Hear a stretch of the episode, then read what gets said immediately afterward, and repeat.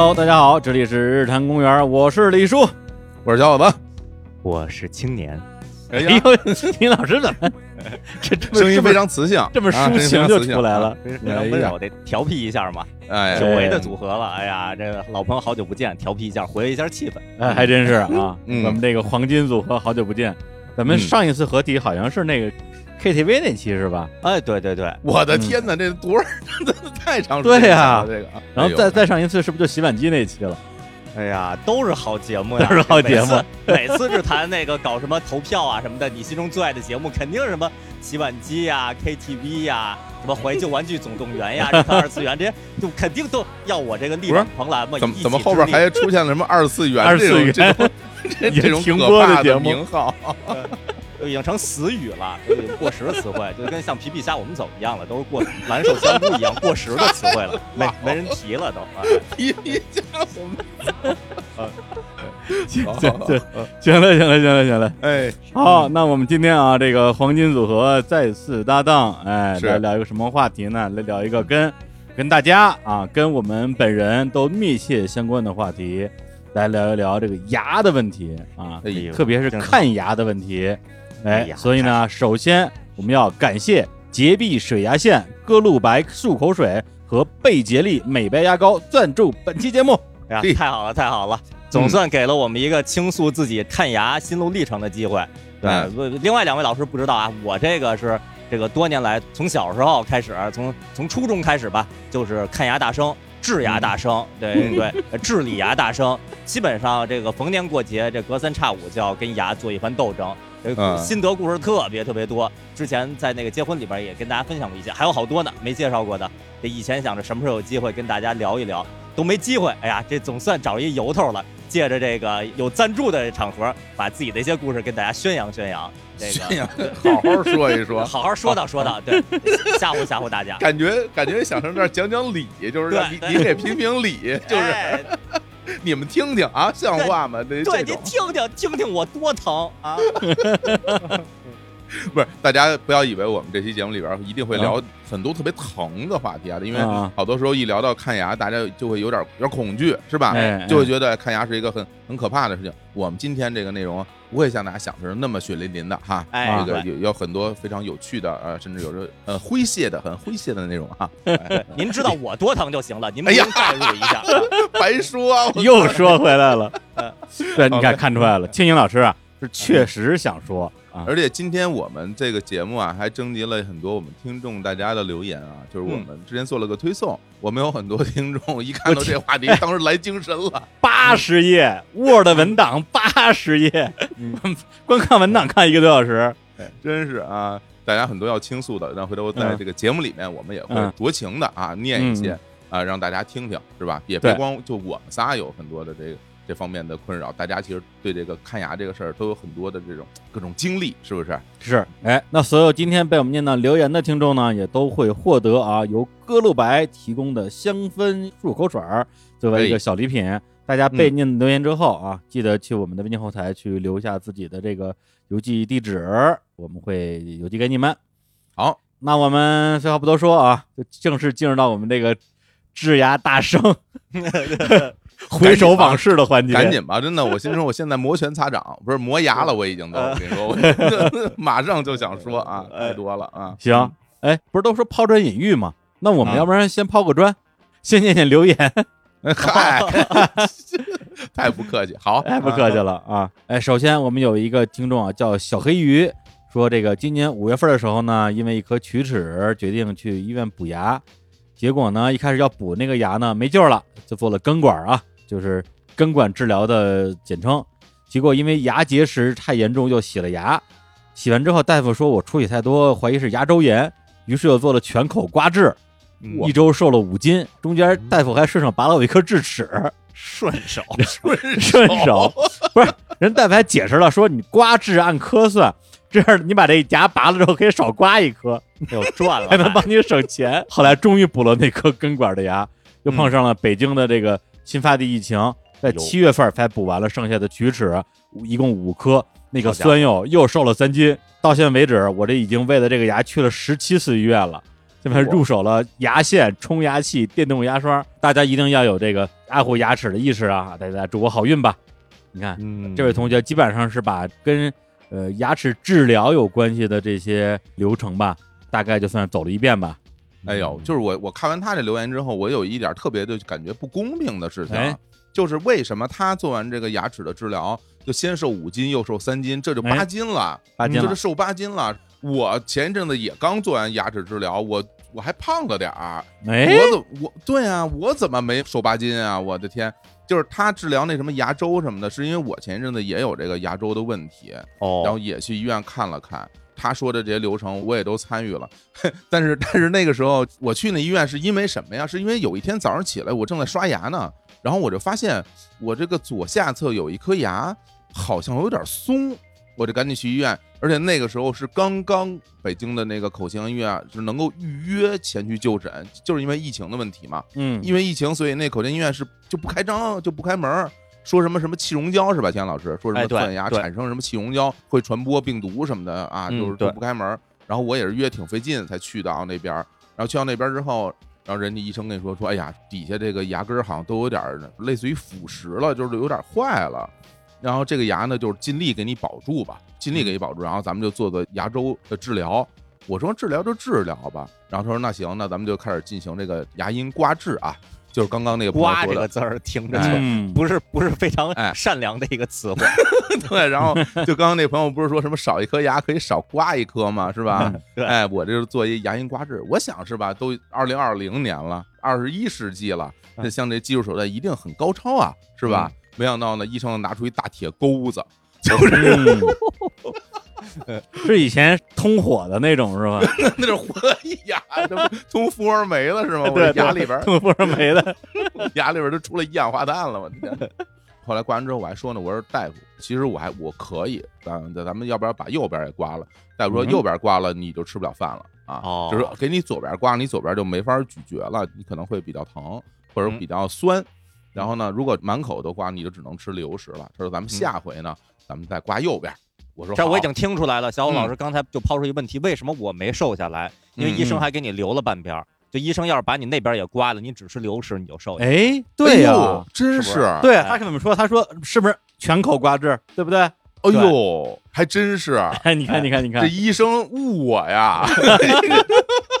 青年老师给你破案了。原来如此，怪不得。然后他说那个等过一阵子啊，再来刮你这个右半边儿，我挺高兴。然后说回头再约。结果过了一段时间，北京疫情又复发了啊，新发地那边，然后然后就这位朋友说的那个对，然后又复发了，我就没去成，然后一直到现在我还没去呢，哦，还没刮呢，所以所以一直没瘦下来嘛，一直没瘦下来。对，就差把那边再给刮了。别说你说治牙这个事儿啊，我觉得大家其实小时候啊，可能都看过一些动画片儿什么之类的，老、嗯老虎拔牙，老虎拔牙啊，哎给了我对吃好多糖。对，对于这个拔牙，其实最开始的印象还真的就是怕疼，嗯，对，因为你也不知道你去了这个医院啊、牙科诊所啊，到底会发生什么。是对，这儿有一个留言，我觉得就挺有意思的，叫小桃啊，他说小的时候做根管治疗，我感觉医生在我的牙齿上进行微雕这种艺术创作，也因此第一次知道胃在哪儿，因为疼到了胃痉挛。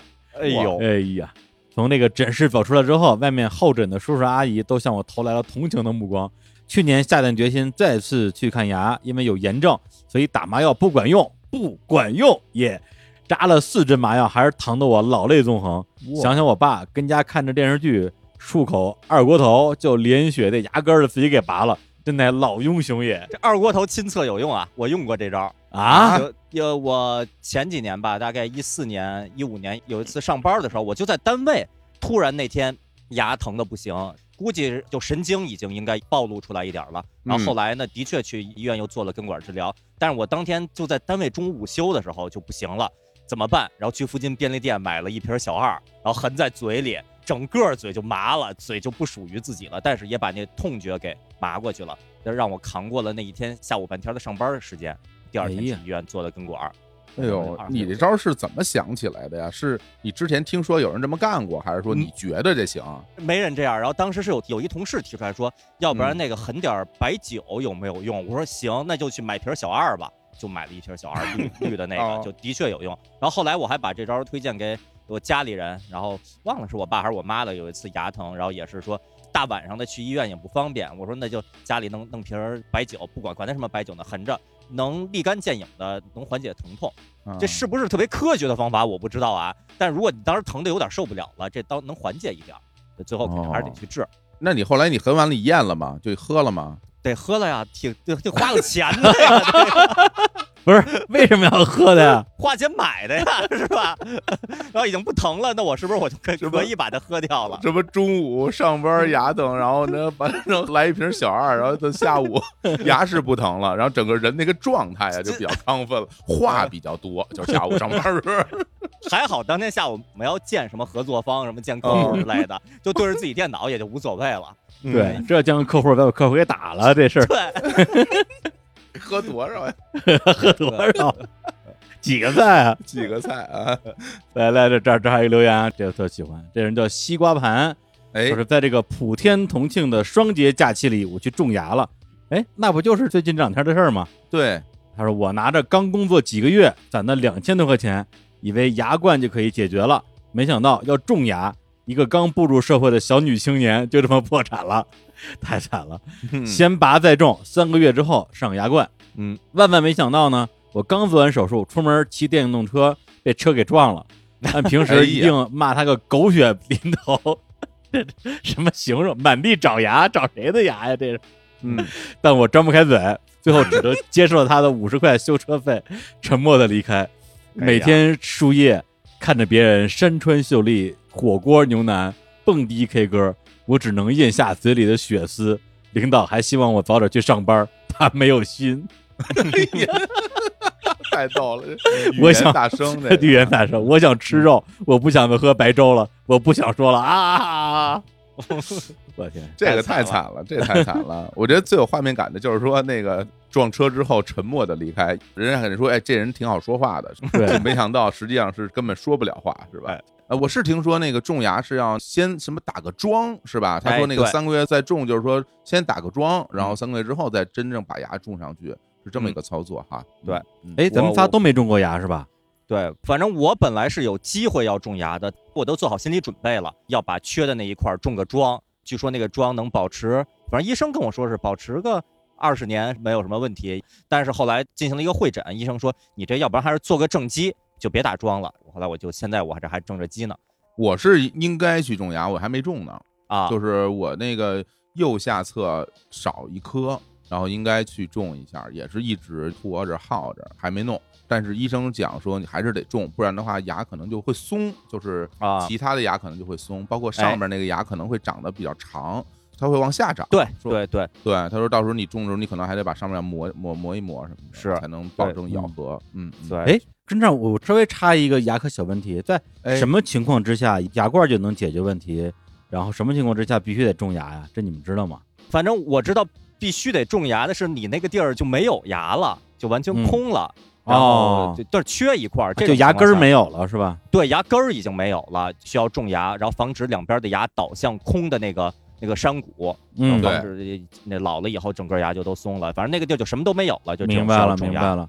嗯，是，然后那牙冠还是需要你本身牙还在那儿一点儿嘛，哎然后给你套在原来那个牙根儿上，就是包哎括露出那部分套进去。有地基的情况下，就在上面盖楼。那对对对另一种就是没地基了。是，了解了解了，怪不得呢。嗯我现在回想起来，我第一次去这个就算是做牙冠的时候，当时医生就问我说：“哎，你这个你是要拔了种一颗呀，还是做个牙冠啊？”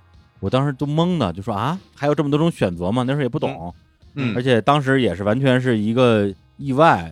咱们这儿有个留言叫实用主义啊，然后他说他大学的时候早上起来提着四个暖水瓶往楼上冲，嗯去接热水。你看他是个乐于助人的人啊。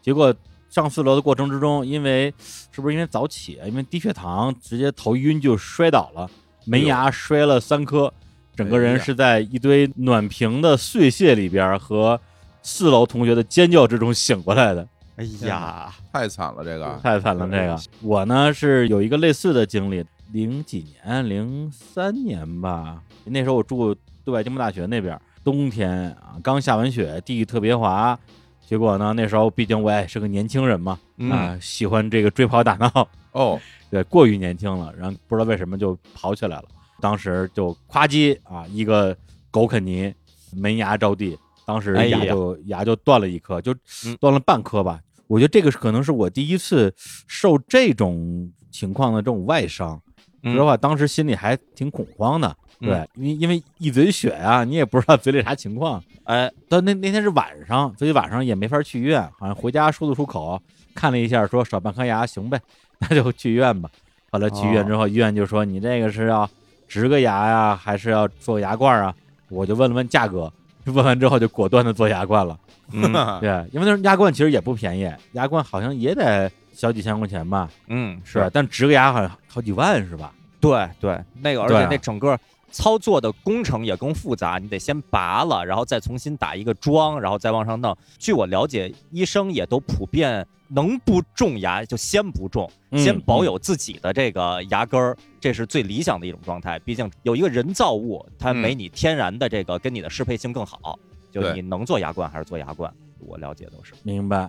所以当时我那时候虽然工作收入也还行，但是好几万块钱还是个巨款，所以就果断做了牙冠。零三年一直用到了一二年，那个牙冠就没出现什么问题，嗯，挺好使。哦结果呢，后来但是它那个颜色就有点变了，我忘了是它变黄了还是我我变黄了，反正啊，反正跟我的牙不一样了，心里有点自卑，就老想着哪天去给它换了去。哎，结果你说巧不巧，二零一二年的时候我就得了牙髓炎了。哎呀哦这就有点像我们另外一个听友的留言啊，这个叫听友阿秋，他说呢，我非常同情我少的可怜又活得不易的牙齿，在我嗯。换牙之前啊，我以为自己有有一口好牙，身体倍儿棒，吃嘛嘛香。哎嗯，转折点是小学六年级，周围的同学都有正经牙了，正经牙，正 正经 他说多不正经。我妈看我虎牙的位置还是空空荡荡的，就带我去了个小牙所检查，说是嗯。年纪还不到、啊，小学毕业年纪还不到。啊，呃，一晃荡高考结束，四颗虎牙还没长出来，哎呀，我妈就带我去了个大牙所，医生说我是天生缺牙，牙龈都是瘪瘪的，没办法，只能装烤瓷牙了。再加上我门牙长歪了，所以在十八岁的八月，我不但获取了这个大学的录取通知书，还收获了十六颗烤瓷牙。哎呦，这天哪么多啊，因为我老觉得啊，那些就是牙不好的人，是不是都像咱们一样，都是成年之后遇到一些牙的问题？但是还真有这种从小牙就状况很不好的这种情况啊。的确是因为我也听身边的朋友来讲过啊，就是说，因为我是这些年，尤其是我这是三十多岁之后吧，牙才出现了那种让我自己能够察觉到的问题。之前我的牙就没有出现过什么问题，比如说疼啊或者什么就没有过这种情况。然后跟大家去聊的时候，就我发现有很多人就是从小就跑牙科诊所，嗯一会儿这儿有问题了，一会儿那儿问题。最常见的就是小时候那个蛀牙嘛，对吧？嗯龋齿的问题，哎，然后很多人就说恐惧那种什么电钻的那种声音什么的。嗯说实话，我到现在我都没有亲耳听到过那种声音，因为哦，我。没听过，对，因为我的牙齿治疗过程中不需要那东西。但是哦就是他刚才说那个小时候换牙的那个经历，倒是有几件事儿让我印象特别深刻。一个呢，就是小时候这个家里人呀会跟你说牙换完之后啊放哪儿，就是有那么一老话讲嘛，就什么什么上边的牙呀就埋地上，然后呢这个下边的牙啊就扔房上去。但是这个是小时候家里的长辈就跟你讲嗯这种事儿，而且那时候我们家住平房嘛，我那个下边的牙换牙时候掉了，我真拿下来我就扔到平房那个真扔啊！真扔哎啊！人家不是说要扔吗？这不是图个吉利吗？是吧？嗯这从小的迷信就扔不是扔。你说这，咱们留言里边还专门有一个人就做了一个讲解，如何正确的把牙扔到房顶上。哦。啊，，真的啊？有有有有有，还有正确一说。对，不是正确，啊。就是教你一些 tips，一些小哦。贴士。我念一下，这特好，叫开飞机的舒克，他说这个就是农村都说呀，牙掉了要把扔房顶上嘛，新牙才能长齐。这个对。抛牙齿呢是有讲究的，抛的时候呢不能跳起来，要双脚并拢，脚尖对齐，只有这样 标准的动作才能完成一次抛牙齿的典礼。我天对！就不能蹦着扔，你得站直了扔。然后呢，还有一点非常重要，就是因为小时候小孩都比较矮嘛，很害怕抛不上去，牙齿以后就长不齐了，所以呢，一定要找到村子里边比较低矮的房子进行这个仪式，一定要低矮。哎呀，这个这这就比我还迷信更多了，是不是？对其实那个时候我自己专门照过镜子，我看过就是换牙时候的那个情况。嗯因为一开始你会感觉到牙齿会松动嘛，松动之后照镜子的时候，你能看到牙根儿里边儿其实已经长出新的牙齿了，哦也就是说你的牙根儿里边儿还是牙。啊，就当时我惊讶的发现，我的牙根儿里边儿出现了那种小白茬儿，然后我说哇，这厉害了，是吧？然后。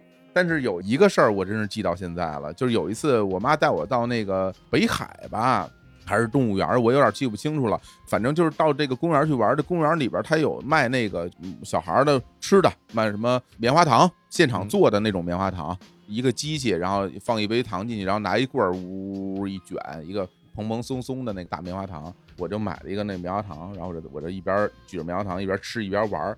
后来吃着吃着吃着，我会发现，哎，这棉花糖上怎么有一点点血迹，一丢丢，特别少啊，一点点儿。哎，我说这怎么还还有点血迹？是不是它不卫生啊？是怎么着？我就把那块棉花糖我揪下来一看，有一颗已经松动很久的牙，就很快就要掉了，然后就埋伏在这个棉花糖里了，已经。哦，其实是你你自己的牙，对等于其实是被那个棉花糖给粘掉了，哦但这个过程特别特别好，因为一点儿感觉都没有。哦，就完全不疼，然后也没流血，非常顺利的就换牙了，以至于哦我当时很想把我这个经验分享给我身边的那些小伙伴儿。换牙你就吃棉花糖，对，如果你们想换牙顺利的话，你们就去买一个棉花糖吃，很可能就能让你很顺利的把这个 牙给哎换掉什么的。呃，这个事儿我现在记得还特别清楚。这么说这个吃东西掉牙，这个我有类似的经历，哦类似经历，这个就发生的比较靠后了，这都已经二零一四年了，这事儿我记得挺清楚的。哎呦，那你换牙够晚的啊！嗯那这这就不是换，这不是啊换牙了，应该就是当时龋齿吧，嘴里的牙就本身有一颗状态已经不太好了。嗯然后有一天中午呢，在单位午休，然后同事说说我我去附近的那个就美式那快餐店买点东西回来，有谁要带的吗？我说哎那家我说新出了那个叫什么脆鸡八分饱是吧？那个你你帮我带一个那个脆鸡八分饱。他说哎好没问题没问题，我也没吃过呢，我买那个买回来。我说哎没吃过尝尝，我说吃着嗯味道也挺正常的，试试。我说哎为什么这个脆鸡八分饱里边有硬物啊？为什么有有硬的东西啊？然后越越吃那硬的东西就越多，怎么这么多呀？就就满嘴都是。然后我就嗯使劲吐吐，发现吐出来的是几瓣碎了的牙。哎然后我呦，再我拿小手指头一捅，发现我那颗状态不太好的牙就已经被脆鸡八分饱给 应该是给给那给吃碎了，是硌羁绊碎了还是怎么着？对。然后当时我媳妇就一感慨，就这个脆鸡八分饱真鸡脆。青年老师 发生了非常朴朴素的感慨啊，对对，特别朴素的感慨。然后当时我就我说这个商品名字是不是也蕴含了一定的这个 韵味在里边儿？结果就在我这牙被他给吃碎，我不知道是他硌碎的还是机缘巧合，因为这个外力。然后过了好像一周吧，我发现这商品改名了，改名叫劲脆八分饱了。嗯，就不叫脆鸡八分饱了，但在它在我心中是真真脆。行行行行，哎 呀，这故事真好，对主要是因为脆，我印象特别深。当时千老师针对于这个脆鸡八毛，在我们这 QQ 群里边展开了长篇大论的这个声讨，对，太把我脆了。牙给吃吃碎了。但那次的确吃着吃着就是，哎，那个牙没有什么疼痛的，嗯不知不觉它就那一块就掉了，就碎了，然后我那就是那是智。齿是吗？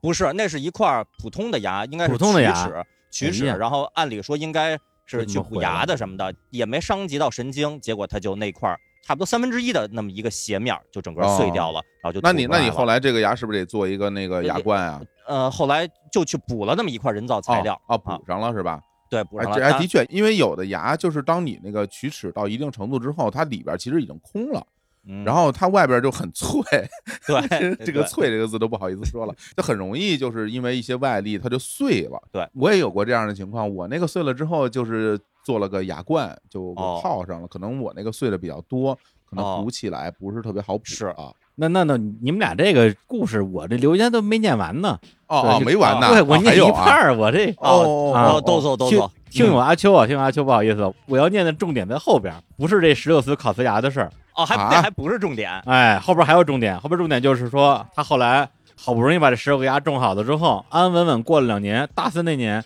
不知道脑子怎么了，用我尊贵的烤瓷牙去咬瓶盖儿，嘎嘣一声，五颗烤瓷牙就没了。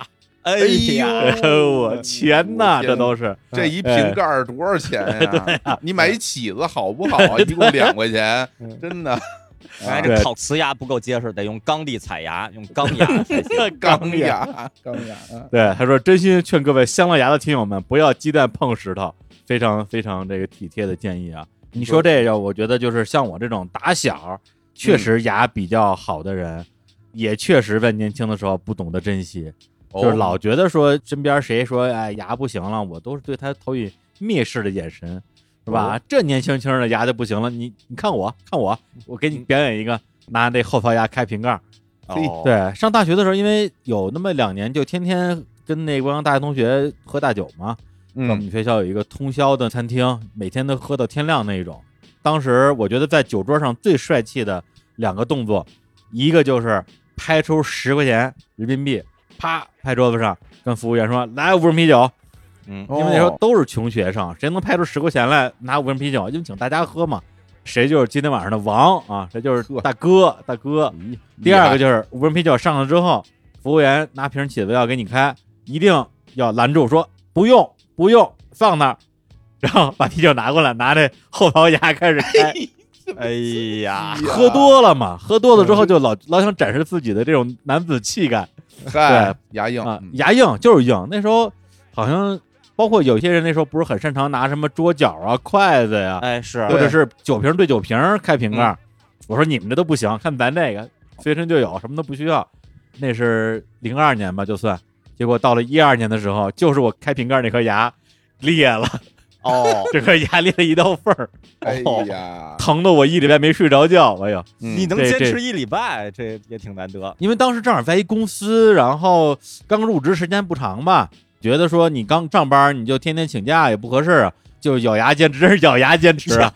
越咬越裂了。就咬碎了都，嗯，对，然后结果实在坚持不住，去做的那个也算是根管治疗嘛。然后由这个事儿呢，还引发了一些别的故事。要不然我哦们先来听首歌，听完歌之后，我来讲完我这个根管治疗的故事。这首歌呢，哦来自于啊大家啊非常喜欢的台湾歌手侯湘婷，哎呀，是吧？哎猜，到哪首了？秋天别来，哎，不是啊，哎呀，秋天别来，啊，秋天别来是他的这个主打歌。今天放这首歌呢，名字叫做《牙齿与爱情》。哎然后这首歌的词曲啊，是我们非常熟悉的内地民谣歌手啊，民谣教父万晓利万总。哎，然后这首歌也同时有三个演唱版本，一个是万晓利自己的版本，一个是蒿香婷的版本，还有一个是演员小宋佳的版本嗯，啊，曾经被多人翻唱过。但是万晓利好像本人并没有把这首歌收录在自己的专辑里边，只在现场演唱过。可能是因为当年他在现场演唱的时候，我们一堆都嘲笑他这首歌的和弦跟那一年一模一样。许巍的那首是吗？对许巍的那一首啊开玩笑。来，我们听一下这首来自于侯湘婷的《牙齿与爱情》。好，一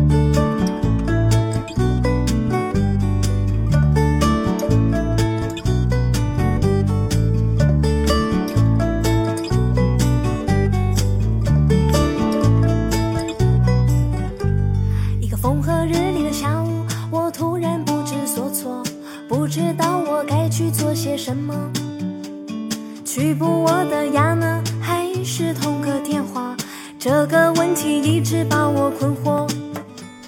我最爱的季节，秋天已经来到，出门走一走也好。可是我的牙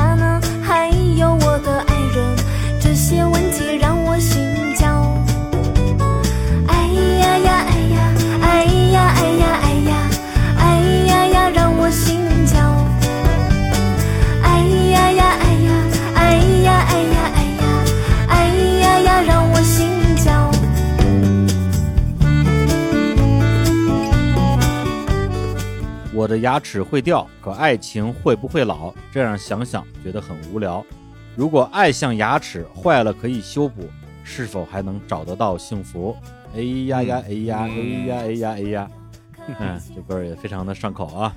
是，而且好像就是跟这首歌前后两年有一个电影叫《爱情的牙齿》，我不知道之间有没有什么关系啊？那片儿哦，当时我看了，觉得还挺好看的，是那个严炳彦还有李乃文他们几个人主演的。哎呦，都是演戏非常棒的人哎。对对对对，来，那我们咱们来聊聊这个牙齿与爱情啊。嗯其实啊，这个也是一个有趣的经历，因为刚才提到一二年的时候，我当时不是那个 牙裂了吗？嗯，这是我人生之中第一次经历牙疼这件事儿。我以前哦是不是都没有牙疼过？我怀疑。嘿，哎，对，那几宿啊，可真是疼得睡不着觉啊，而且它串着脑袋疼，这你们肯定知道吧？呃，知道嗯，就是连脑门儿、后脑勺整个全是疼的，最后要靠吃那个治头疼的药才能压下来。后来实在受不了了，就去医院了，也是去的那个你们都爱去的那个啊，全中国最好的那个医院。嗯然后去了之后，是一个挺年轻的小女大夫帮我看的那个牙，就说你这个牙呀、得治啊，你这个牙髓炎啊要杀神经，要戴牙冠。我说行，就都听您的。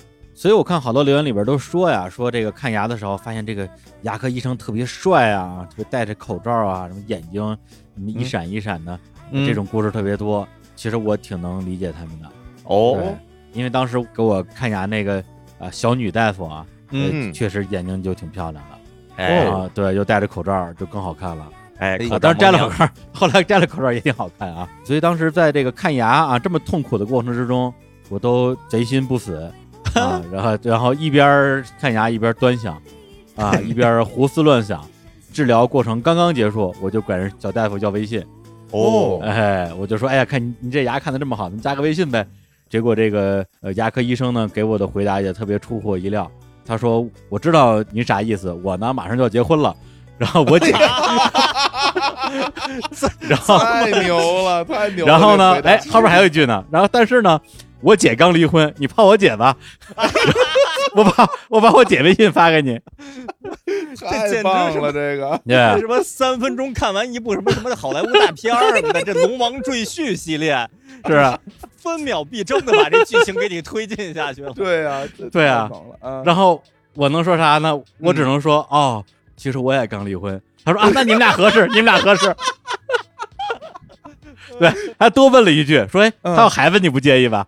我这我这牙科诊室还没出呢，这 家底儿都掏出来了。这已经看了两部大片了，钱老师 啊，对对，嗯，后边的剧情就是我既加了他的微信，加了他姐的微信，哦。还有人家孩子的微信。哎，孩子没有微信，哦。哦哦，然后跟他们俩后来都是很好的朋友。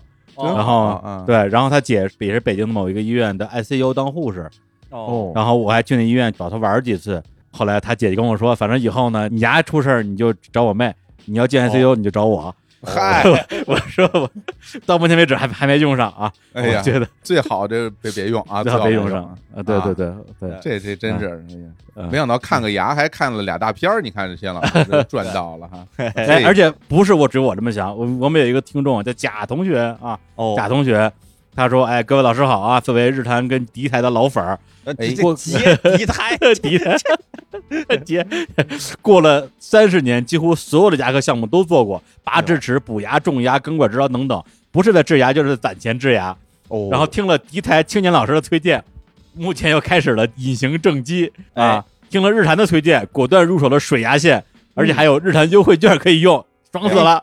治牙这么多年，感慨啊，有一个负责任的好医生太重要了。最近碰到了一个超级负责任的女医生，关键还是肤白貌美大长腿，从每次害怕去牙科变成了期待去牙科。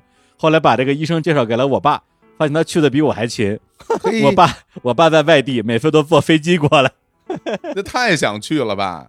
对，嗯真是，我觉得呀，就如果你这牙齿啊平时没什么问题，是吧？也找不出好的借口哎去见这位医生，你呢就用你这后槽牙开一些这个，酒瓶酒 瓶子开核桃，呃，吃把它给棉花糖咬裂啊，把它咬啊，吃脆八分饱，这这这些东西啊，这我们就不信粘不掉。不是我们在节目里要给大家推广，不是这些产品啊。行行行，那个这样，我们因为上一趴咱们聊的都是这关于智牙的这些事儿，嗯这一趴呢，咱们聊聊关于拔牙的事儿吧。嗯嗯，对，因为这个拔牙这块儿呢，我们也有很多听众啊，有好多留言。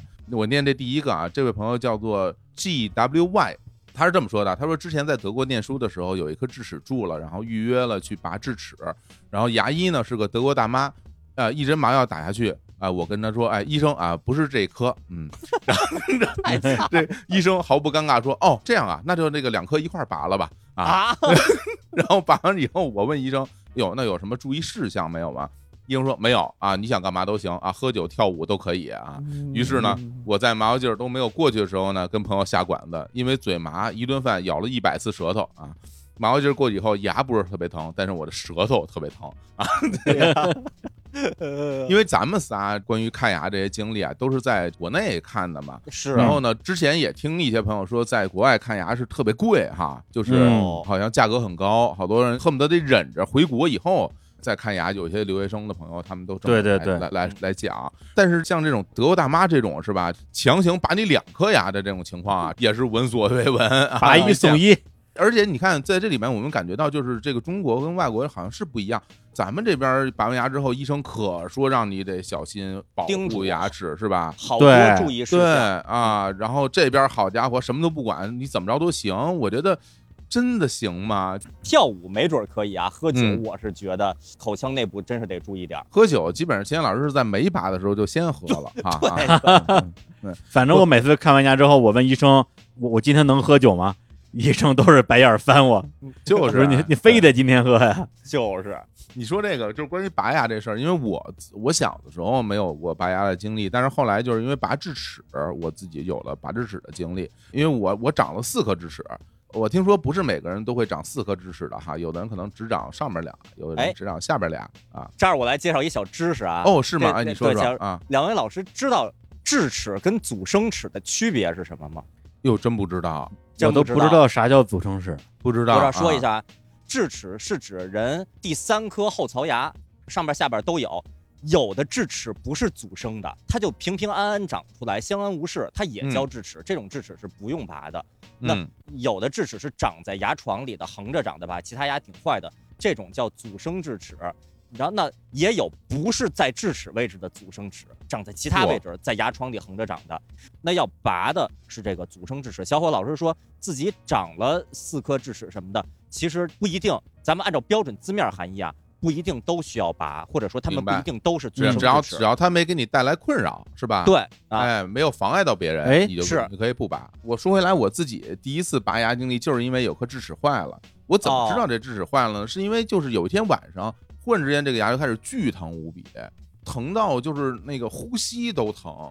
然然后我就有点像李叔似的啊，睡不着觉了。李叔能坚持一礼拜，我真的我一宿我也坚持不了。疼到最后，我就是去含自来水儿，就那种比较凉的水，哎，然后感觉也压不住。然后我就啊后来我就开始吃冰，我拿 我拿冰块儿，我吃冰。当年练吉他，你拿冰镇手，这牙疼你拿啊冰镇牙，就只有这对一招我这啊！二锅冰太好使了然后我就开始吃冰，吃冰有点效果。后来这冰也被我吃光了，家里也没冰了啊啊。对呀、这可 怎么办呀？然后当时那时候我也不知道那个喝二锅头能有用啊，不过家里也没有酒。然后真是夜里边实在坚持不住，真是不行了，我就到家附近的一个一个医院，其实还不是说一个特别大的医院，就只是离家近嘛，我就赶紧去大夜里边看急诊，然后去了之后，那个医生稍微一看，你说你这个就不成了，拔了吧。然后他反正也是智齿，拔了也没关系。我说那拔了吧，医生那边正准备东西呢，我以为他要给我打麻药，然后我就问他，我说医生这用不用打麻药啊？医生说说我先看看啊，我看看啊，你别动，我看看啊，哎，牙就下来了。呃，啊，他他不是他用什么东西这咕噜了你用什么呀？拿手是吗？恨不得是一个镊子，就是说，哎，我看看啊，你先别动，我看看，哎，下来了。他说行了，拔完了。我说我的天哪！我说这怎么怎么这么快呀？就是趁牙不注意的时候，对神不知鬼不觉，趁他不注意就给他摘下，来要注意发音，不然的话就不太文明。趁牙不注意，不是趁。趁牙不注意给牙拔下来，哎，但是之前我没有注意到它就是已经晃动松到那种程度了，感觉你那颗牙长出来了吗？是露长出来了，长出来了，长出来啊在外面的。所以这是我第一次拔牙的经历啊。然后所以就是没有经历过那么多特别痛苦的经历，所以嗯我觉得这个事儿对于很多人来说很有意义。就是说，如果你嗯第一次拔牙或者看牙就特别痛苦，你就怕了，你就不敢去了。但是哦我呢，这个第一次看牙，包括之前换牙什么的，都不是很痛苦，所以我对这个事儿没有那么大的畏惧感。所以之哦后牙出问题，我就很愿意主动的跑到医院去解决。啊。反正就我而言，我是觉得治牙，包括拔牙什么的那些，有些过程疼不疼？疼是疼，但是它再怎么疼，我觉得也比不过你在看牙之前那种钻心的疼。就是哎呀嗯不行，我我要去医院了，我太疼。就像小伙老师说，半夜嚼冰，因为你太疼了，你才去医院的。那你之后拔牙过程有可能会难免会疼一点儿，但是也都我觉得不至于像一开始那个那么疼。李叔，你你知道有人拔智齿、拔牙是打的全麻吗？哦哎，呦，我之前真的不知道拔个牙还要全麻。我也不知道。对，看到我们听众留言，我才知道有全麻的。这上面哦有一个叫行行行的这个朋友留言说，嗯，说我拔智齿去了本地的省级的口腔医院，专家说呀，你这个有点难度啊，办个住院吧，嗯，给你做个全麻啊，一次性把你四颗都拔了，你痛苦呢也小一点儿。我天，我我心想这也小一点儿，这也太夸张了吧！于是呢，我就没在这边啊做，然后找了另外一个医院的专家。去年年底呢，拔了左侧上下两颗，半个小时结束了。今年呢，拔了这个右侧两颗，结果最后一颗牙五十分钟没拔下来，把医生累得够呛，把我嘴还给我撕裂了。这个痛苦啊，我终于明白为什么当时那个医院让我住院做全麻了。哦等于说嗯当时让他全麻，他没接受，但是最后拔这右下那颗的时候，他知道这个事儿啊还比较严重。当时这医院让他全麻，可能是我觉得应该通过那 X 光片看出他那牙不好拔。是哎我一对我这有过挺多次处理牙的经历，都是医生一看见 X 光片就能看出来说你这嗯不好处理，你这个需嗯要怎么怎么怎么着，我那都有很复杂的过程。那这也是人家一看就知道你这个应该挺长时间的，就是嗯按照现有的科技水平，不是说什么半个小时就能解决的，所以医生才这么对，我看留言里边有叫王阿毛的，也讲了这个全麻的事儿。他也哎是拔那个阻生智齿，一个是在国内拔的，打完局麻之后就拿个锤子哐哐哐，开始又 又砸又凿，震得脑仁儿疼。嗯，但是满脑子都是黄宏小品里边的大锤八十，小锤四十，哎呀，砸墙那个。对，最后花了差不多一千人民币。另外一颗是在美国拔的，医生坚持打全麻，对试了一下牙就拔好了，一看账单七百多刀，光拔牙拔了七百多刀啊！嗯，是，所以说通过大家留言，我们也知道了这个拔牙这事儿还要做全麻的哈。但是有的人拔牙呢，还从这里边得到了一些快乐啊，还得到了一些幸福。有啊，比如说这位叫这个八法庭小马这个朋友留言说，小时候拔智齿啊，拔完之后，大夫说接下来几天你只能吃凉的了啊，入口即化的东西。那我以此为借口，携医生的圣旨，整整三天呀啊，以冰激凌和三文鱼刺身度日啊，实是实在是太幸福了。这叫入口即化呀！入入口即化，入口即化啊！嗯之后几年，我一直心心念念要拔另一颗健康的智齿，被我妈以成本太高数次婉拒。成本就是三文鱼的成本是吧？对天天冰激凌、三文鱼什么的嗯，而且他那就提到刚才秦岩老师说，就是健康的智齿嘛，对吧？哎，对，就是他那智齿本身没有什么大问题，但是他想拔，其实主要是想吃这个三文鱼和这冰激凌，是吧？哎，我我好像也有过，这看完牙以后，医生说别吃啊热的，别把那个血块给融化了，吃点凉的。你能吃冰激凌吗？我说能吃啊，我吃点冰激凌。哎，我说哎这好哎，我吃冰激凌。老师是冰激凌爱好者，对吧？对巨爱吃冰激凌啊！嗯，终于找到理由了，嗯，对，不是拔健康智齿这个事儿啊，我还真是特早就想过，那为什么？因为我之前我不是在这个娱乐行业嘛，啊，所以经常听说或者直接就听我认识的人说，刚刚把四颗智齿全给拔了，嗯，目的只有一个，就是瘦脸。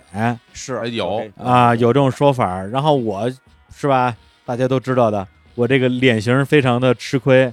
嗯。啊，肉全往脸上长，我就也曾经有过这种妄想，我是不是把智齿拔了，我就能瘦一点儿？哦，就显得瘦一点儿。然后也咨询过多位牙科方面的一些朋友，他们呢给我的建议还都是比较保守的，都是说牙有毛病再拔，没毛病别瞎拔，就算给我劝住了。所以我的这个四颗智齿常年都是一直保留的，直到好像是去年有段时间，我左上方有一颗智齿就老塞牙，就一吃东西就塞牙，而且每次都塞同一个位置，就特别难受嘛。后来我说不行，看来是得拔了。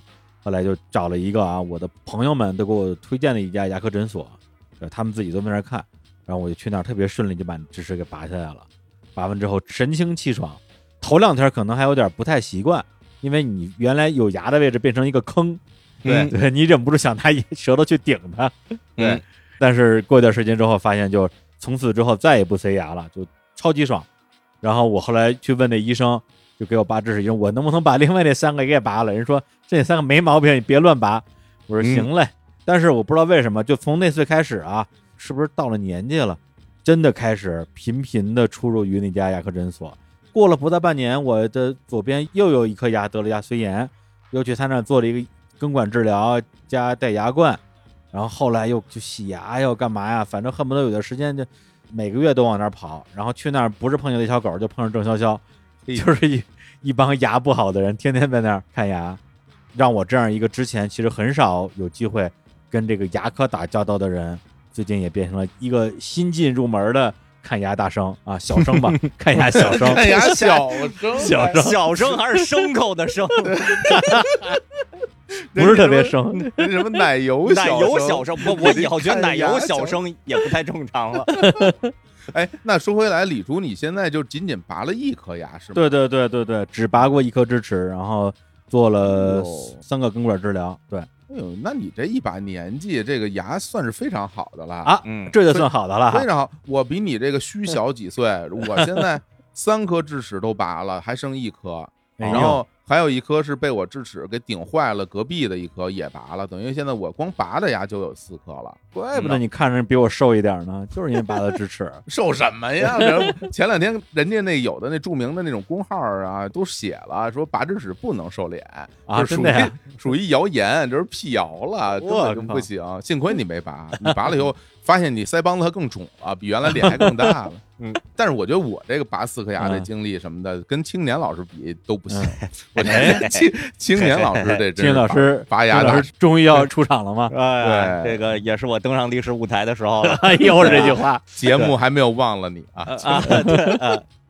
行，给大家分享一下这个我这最近两年这个拔牙的故事吧。当然了，我这故事以前在那结婚节目里边跟大家分享过，呃，分享过这次统一把它合并同类项，好好的啊汇汇总整理一下，给大家分享一下。哎，我首先我第一次拔牙就很早啊，我第一次拔牙是初中，是初二的时候，也是为了正畸。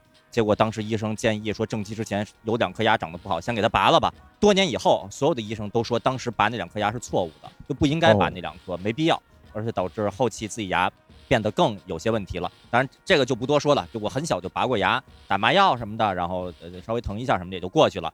我没记错的话，我四颗智齿都拔了，阻生智齿，就是嗯我天生属于牙长得不太不太好的状态。阻生齿在下边牙床里长着横着长，我的四颗智齿都是横着长的，把哎会把我前边的槽牙、其他槽牙给顶坏，或者甚至说稍微有一点坏的这个趋势了，那个有点疼，然后医生照过嗯 X 光片儿，然后二零一零年左右吧，一零年左右四颗就都拔了，而且不是一次，这的确得分次。医生说的，你要一次都拔了，这一周你就什么都吃不了了，就就饿死了，所以得分次，先拔两颗，过一段养好了再拔另外两颗，这些都不是什么大事儿，我觉得对于我来说，我这最野蛮的。咱先说二零一七年那次啊，首先这个故事我先说结论啊，这是我人生中经历的最疼的一次经历。哎呀，呃，但是呢，我在故事里边，我还是说我多疼，我不让大家尽量去有代入感的了，我这个稍微这体贴一点儿。我有两颗阻生齿，都是在靠前的位置，在下牙床里边横着长，就是门牙左右两边就有那么两颗在牙床里完全横着长的牙，这两颗牙完全没有露出来，根本看不见，但是照 X 光能看出来。那我为什么要去照 X 光呢？就是这两颗牙上边的牙被他们给顶坏了，被这阻生齿给顶坏了，上面牙就开始各种的歪扭，然后刷牙也刷不到位，然后就开始出现龋齿，甚至有一颗被那个八分宝给弄碎，那一颗就是因为它那颗牙本身有一些位置刷牙是不太好刷到的，所以那些地儿就容易发生龋齿，后来就碎了嘛。我一七年那次是印象很深刻啊，五月三号那天，我本来不是要拔牙的，我还是说我去补上边那颗碎了的牙嘛，那颗牙就嗯后来补了牙，那补的部分又碎掉了，然后哦医生一看说你这个不行了，你这颗牙已经保不住了，就算做了根管治疗什么的，下边那颗阻生齿终究过两年还会把它彻底给顶坏，你先把上边那颗牙给拔掉，下边那阻生齿咱们再看看怎么处理。我说行吧，那就拔，吭吭哧哧拔，拔了可能得有一个多钟头，挺长时间，因为牙我况非常复杂。然后最后拔完了以后呢，发现那阻生齿在里边露了个尖儿，就漏漏了个尖儿。医生说，那这个咱们先不处理，先看看它之后之后还能怎么处理。你这个地儿呢，首先拔掉这一块有一个巨大的创口，这巨大创口呢，你现在需要的就是让血凝固，把这块创口逐渐给它愈合上。你不要去舔它，不要漱口，不要吃热的东西，保护好它。那个否则呢可能会感染呀什么的，这个就不好办了。我说行，没问题。这是我上午拔完牙，然后按理说我应该回家休养了，是结果当天下午就有一个活动，就是青年小伙子去太和音乐总部去洽谈签约合作事宜，你瞅瞅，就就在那天。然后小伙老师应该还记得我那天是拔了牙以后，我印象特别深，印象特别深。对，然后后我本意呢是说上午刚拔完牙，然后也打了麻药，伤口也还疼的，医生也让我好好保养，我就少说话呗。对就到了总部那儿，然后见到那些大佬们呀，然后见到什么嘉阳老师啊什么的，哎呀，这个兴奋呀、激动啊嗯什么的。当天就在会议室里边就说了很多话。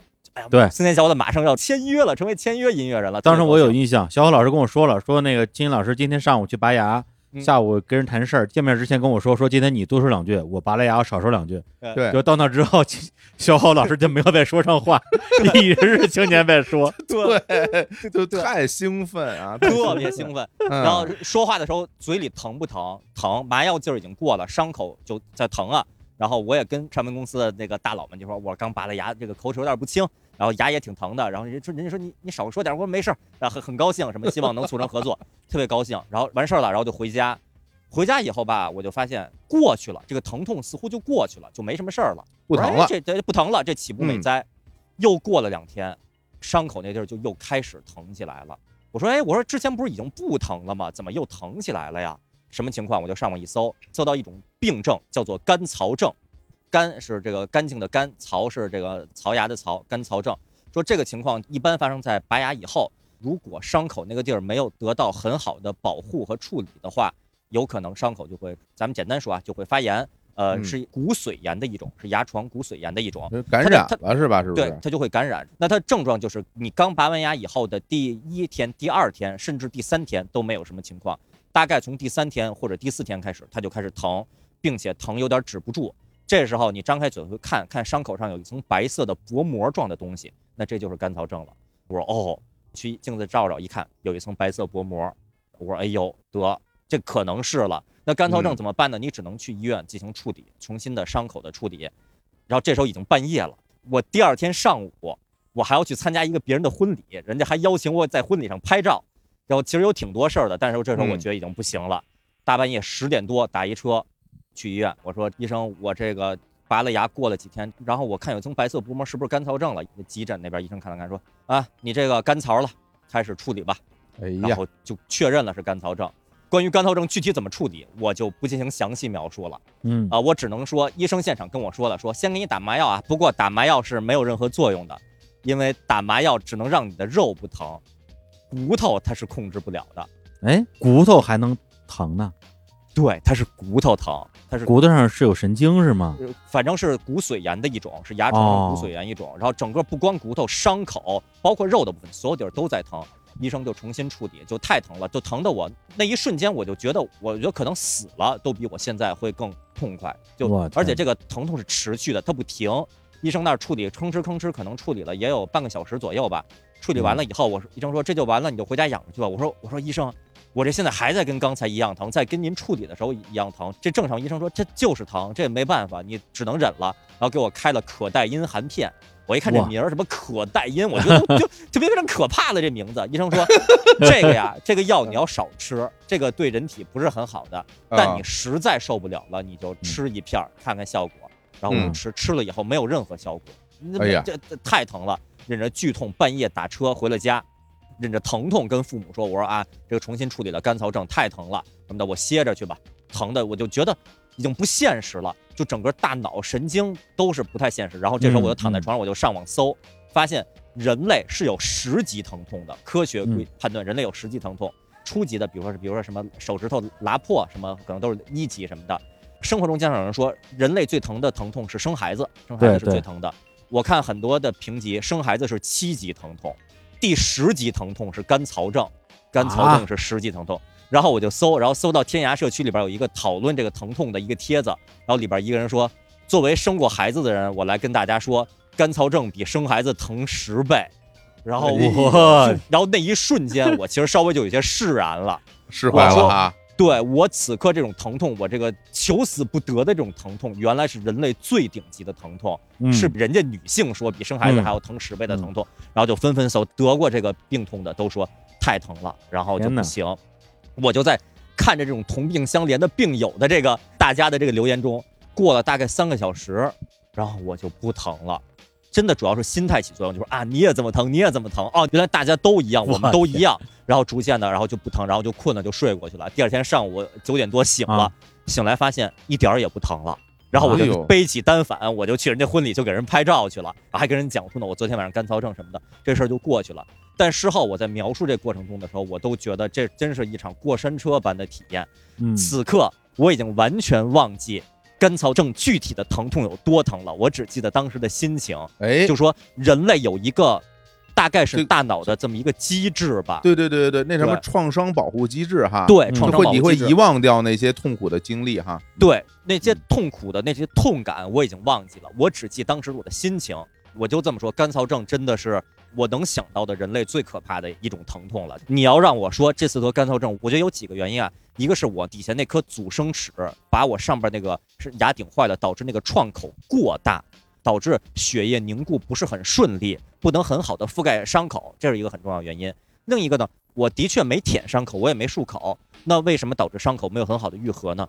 我认为跟青年小伙子在泰禾集团这次签约的这个 这个会晤是有抹不开的这个干系的。这这这还你这还你认为这这谁都得这么认为，在在听节目的任何人都会觉得就是你自己非要在那儿叭叭说，叭叭叭叭就是叭叭说说了好没一个多钟头，两个小时。你牙好的时候你你也没说那么多话，就说 怎么那么兴奋，拦不住，根本就拦不住，对，就嗯为了签约这个事儿，最后经历了一个干燥症。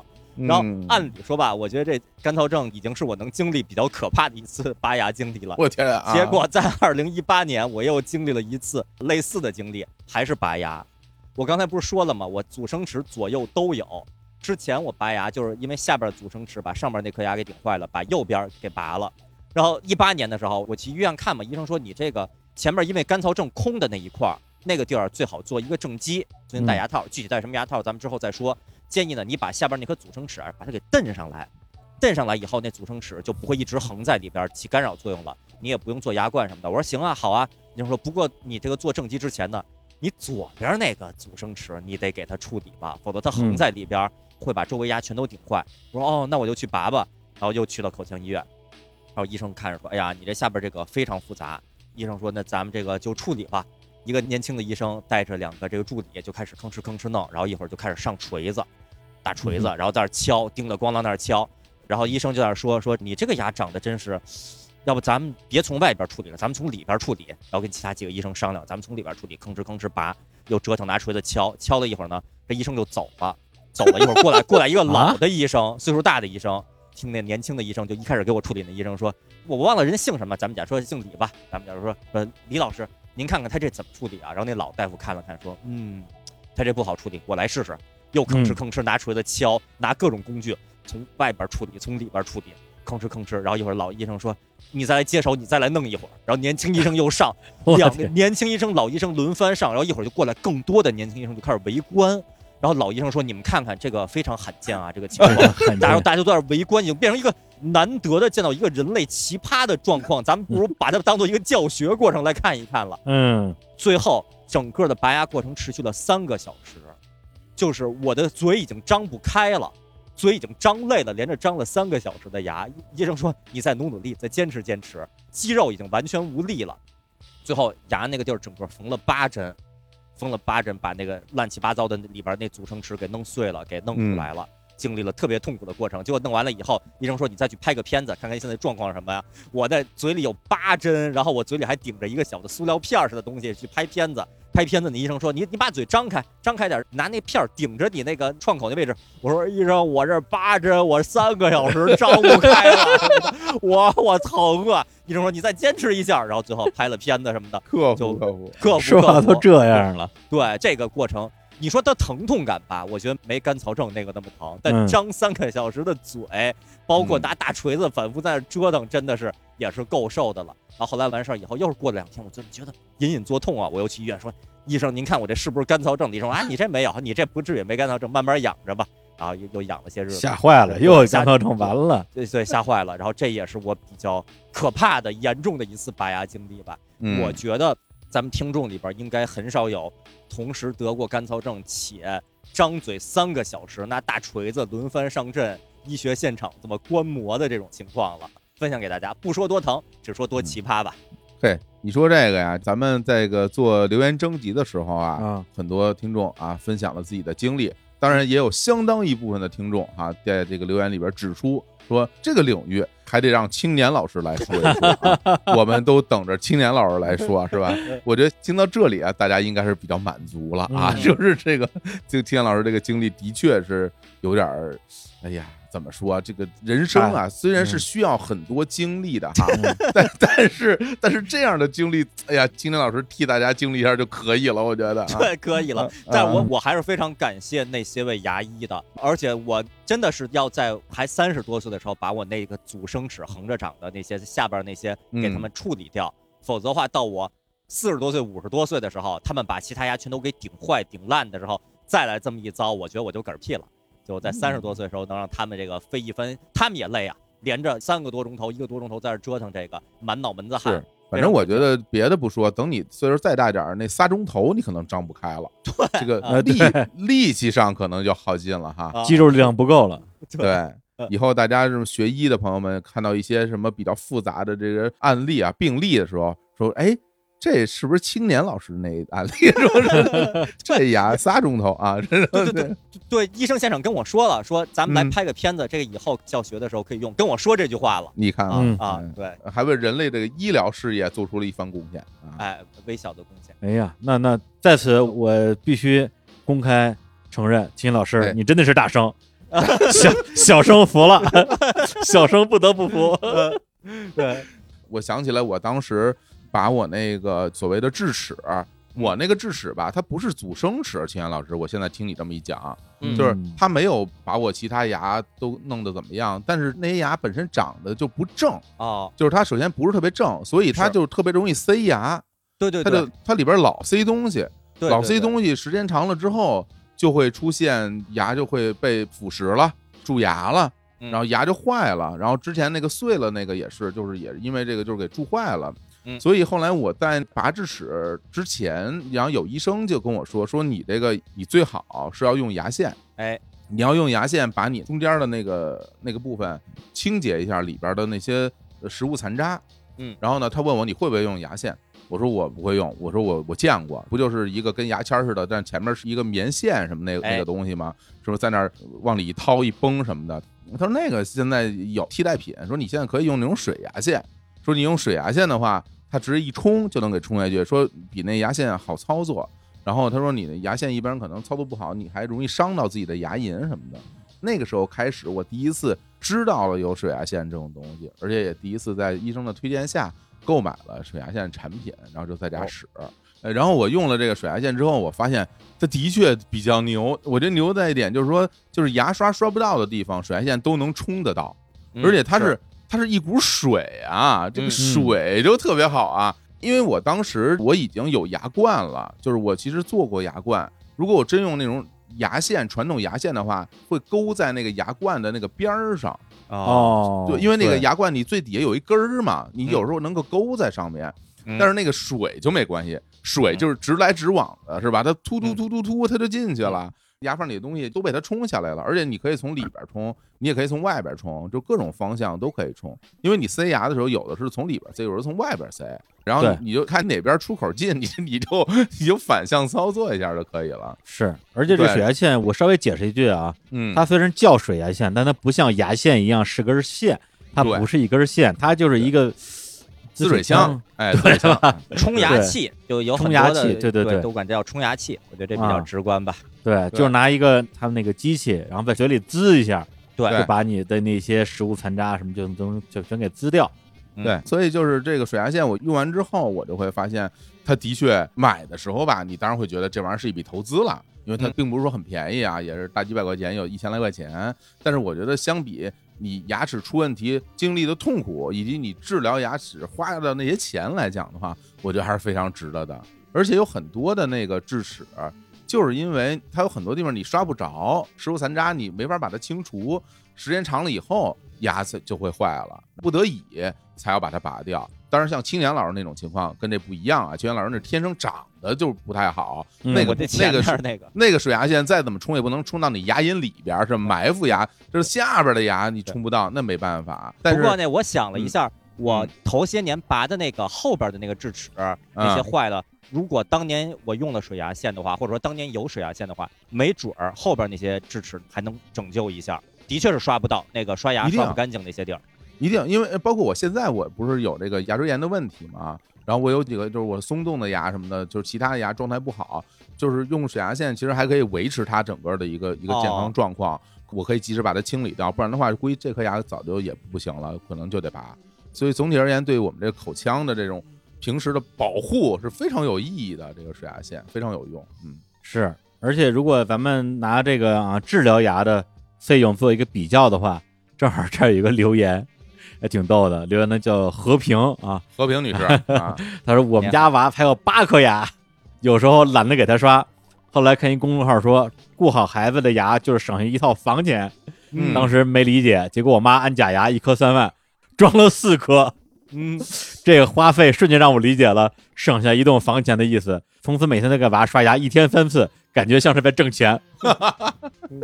还挣钱了，这个对，一天八颗牙，一天刷三次，真是真的，我看那个网上很多讨论啊，说你这辈子花过最多的钱是进行什么消费？我看很多人都是说处理我的牙，因为那嗯都是几万块钱起步的。我觉得差不多，除了买房买车，那就是折腾牙了，可能。对真是。所以从小看那些什么报道说，美国什么最有钱的人都是什么牙医、牙医律师。律师我能理解，牙医就不能理解，不就一大夫吗？现在想想，这牙医是挺赚钱的。嗯，是但是我一直以来有个疑问啊，就是为什么看牙不能报销啊？这个哎，对啊，我有同感，我有同感，我也同感。希望啊这个早日可以报销这看牙，是吧？费费用太高了，就是看不起怎么办呀？是吧？还是要嗯能够让大家看得起牙。行，那我们聊这么多啊，也给大家推荐了水牙线啊，具体购买方式啊，我们将会在节目的最后部分揭晓。是的，还有日坛的专属优惠。放首歌吧，这首歌啊、就叫《牙齿》啊，来自于一个只出过一张专辑的乐队，叫做 Hello Queen 乐队。放它的原因是因为这首歌它这歌词啊写的跟我们聊的事儿实在太近了。哦，说啊，小时候妈妈曾经说过，晚上零食不能吃太多，记得早晚刷牙各一遍。可我又偏偏忘了它。芒果、草莓、菠萝、布丁、班戟和蛋挞、鸡腿、牛肉、土豆、咖喱、排骨、炖炖冬瓜、奶糖、硬糖、牛轧糖。哦，你说这颗糖，现在就是各种这是一美美食歌曲。美食歌曲。来，我们来听一下这首歌啊，就叫《牙齿》。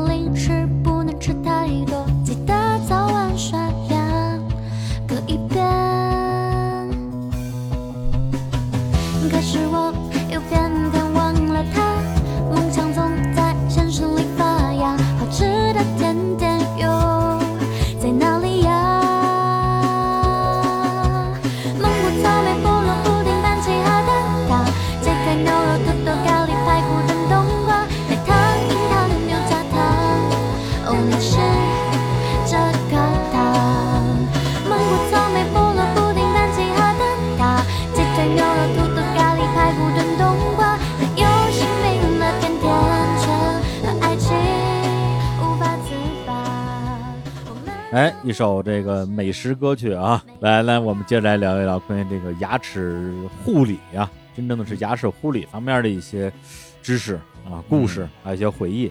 哎。其实咱们刚才说了那么多啊，你说治牙啊，一会儿又拔牙了，又哎。根管了，又种牙了，又这牙怎么这么多毛病啊？我相信一定有一部分人是天生的，像天津老师这种天生这牙长得就就比较奇怪，不拔也不行啊，拔的也挺费劲。还有一些不得不说这可能就是从小没养成好的习惯造成的。哎，我觉得我就应该是牙特别不好那种人，为什么呢？因为我刷牙特别不认真。哎呀，哦对我每次刷牙大概十十五秒左右解决战斗，就糊弄是吧？就特别糊弄，而且我是从小就糊弄，因为我不愿意在这种事儿上花那么多时间，而且刷特累，嗯刷一会儿胳膊就抬不起来了。而且你每一次都说你刷牙不光要刷这个牙外边，还要刷里边。我刷里边，我老觉得一不留心就就给自己捅恶心了，就就就真的真的。而且还有跟我说是不能光刷牙，还要刷舌头。我还专门买过那种刷舌头的那种牙刷。嗯那是也是啊对啊对啊，这所以就是我在刷牙这件事上，其实就一直挺不认真的。但是只能说我可能先天还行，所以我这牙没出太多大毛病。你们俩属于刷牙特认真那种吗？我我跟你一样我属于那种就是很不认真的那种。嘿嘿嘿，现在是遭到恶果了哈，恶果了我是嫌烦，哎就是很烦啊，就不耐烦，而且小的时候。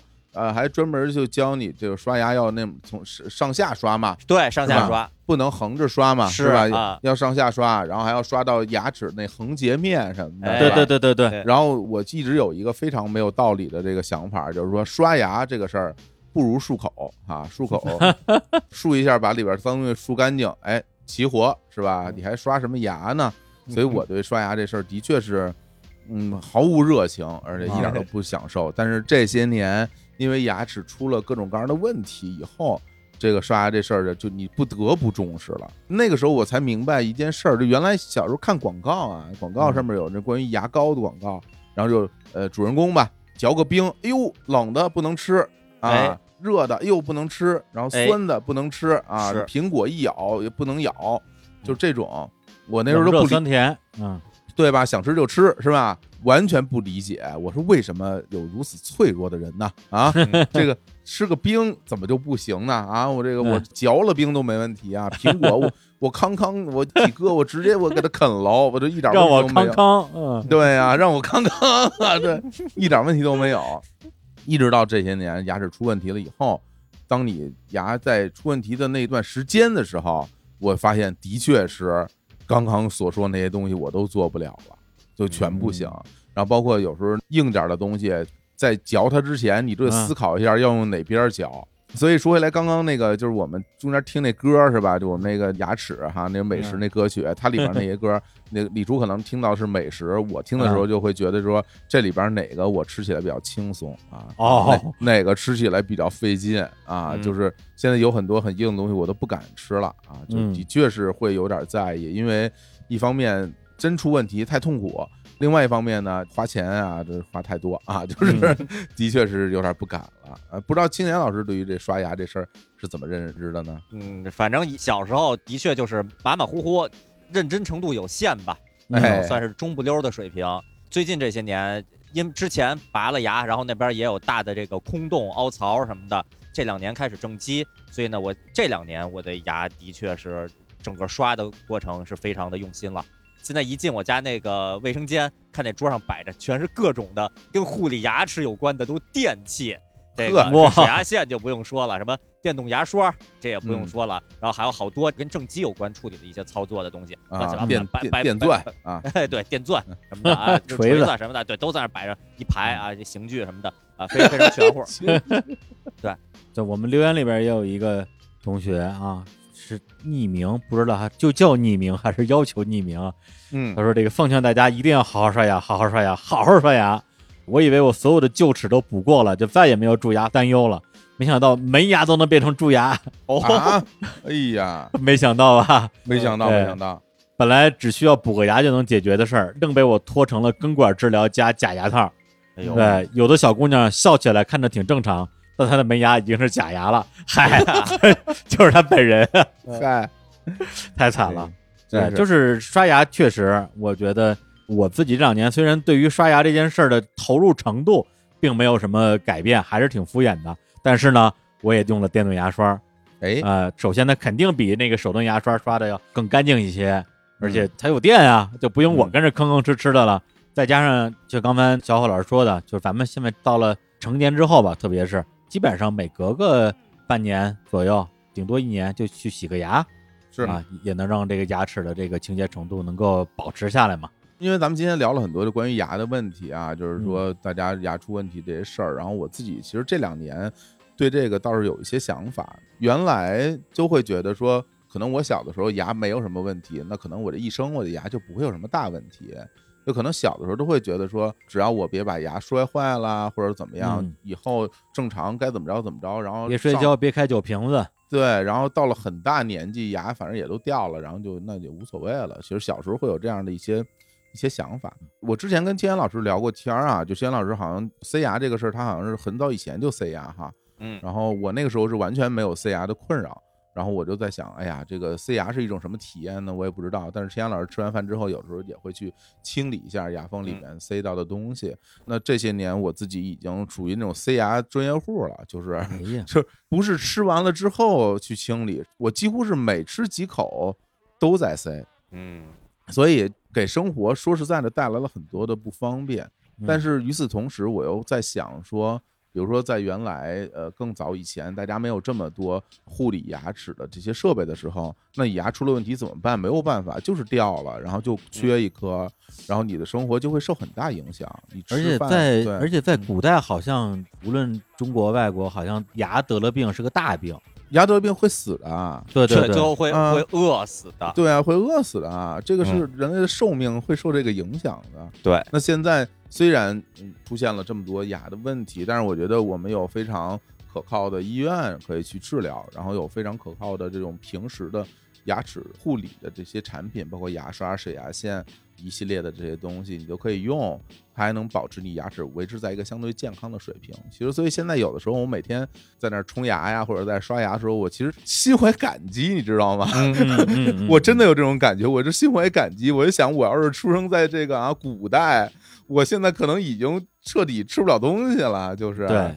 然后我现在四十来岁，已经古来稀了，我的对人生已已经不剩几。颗牙了，已经。对啊，已经走到了黄昏了。但是现在生活在二零二零年，我还可以通过这些办法，能让我的生活质量有一个保证。所以其实现在想起来，还真是活在这个时代，还真的挺好的。嗯，是。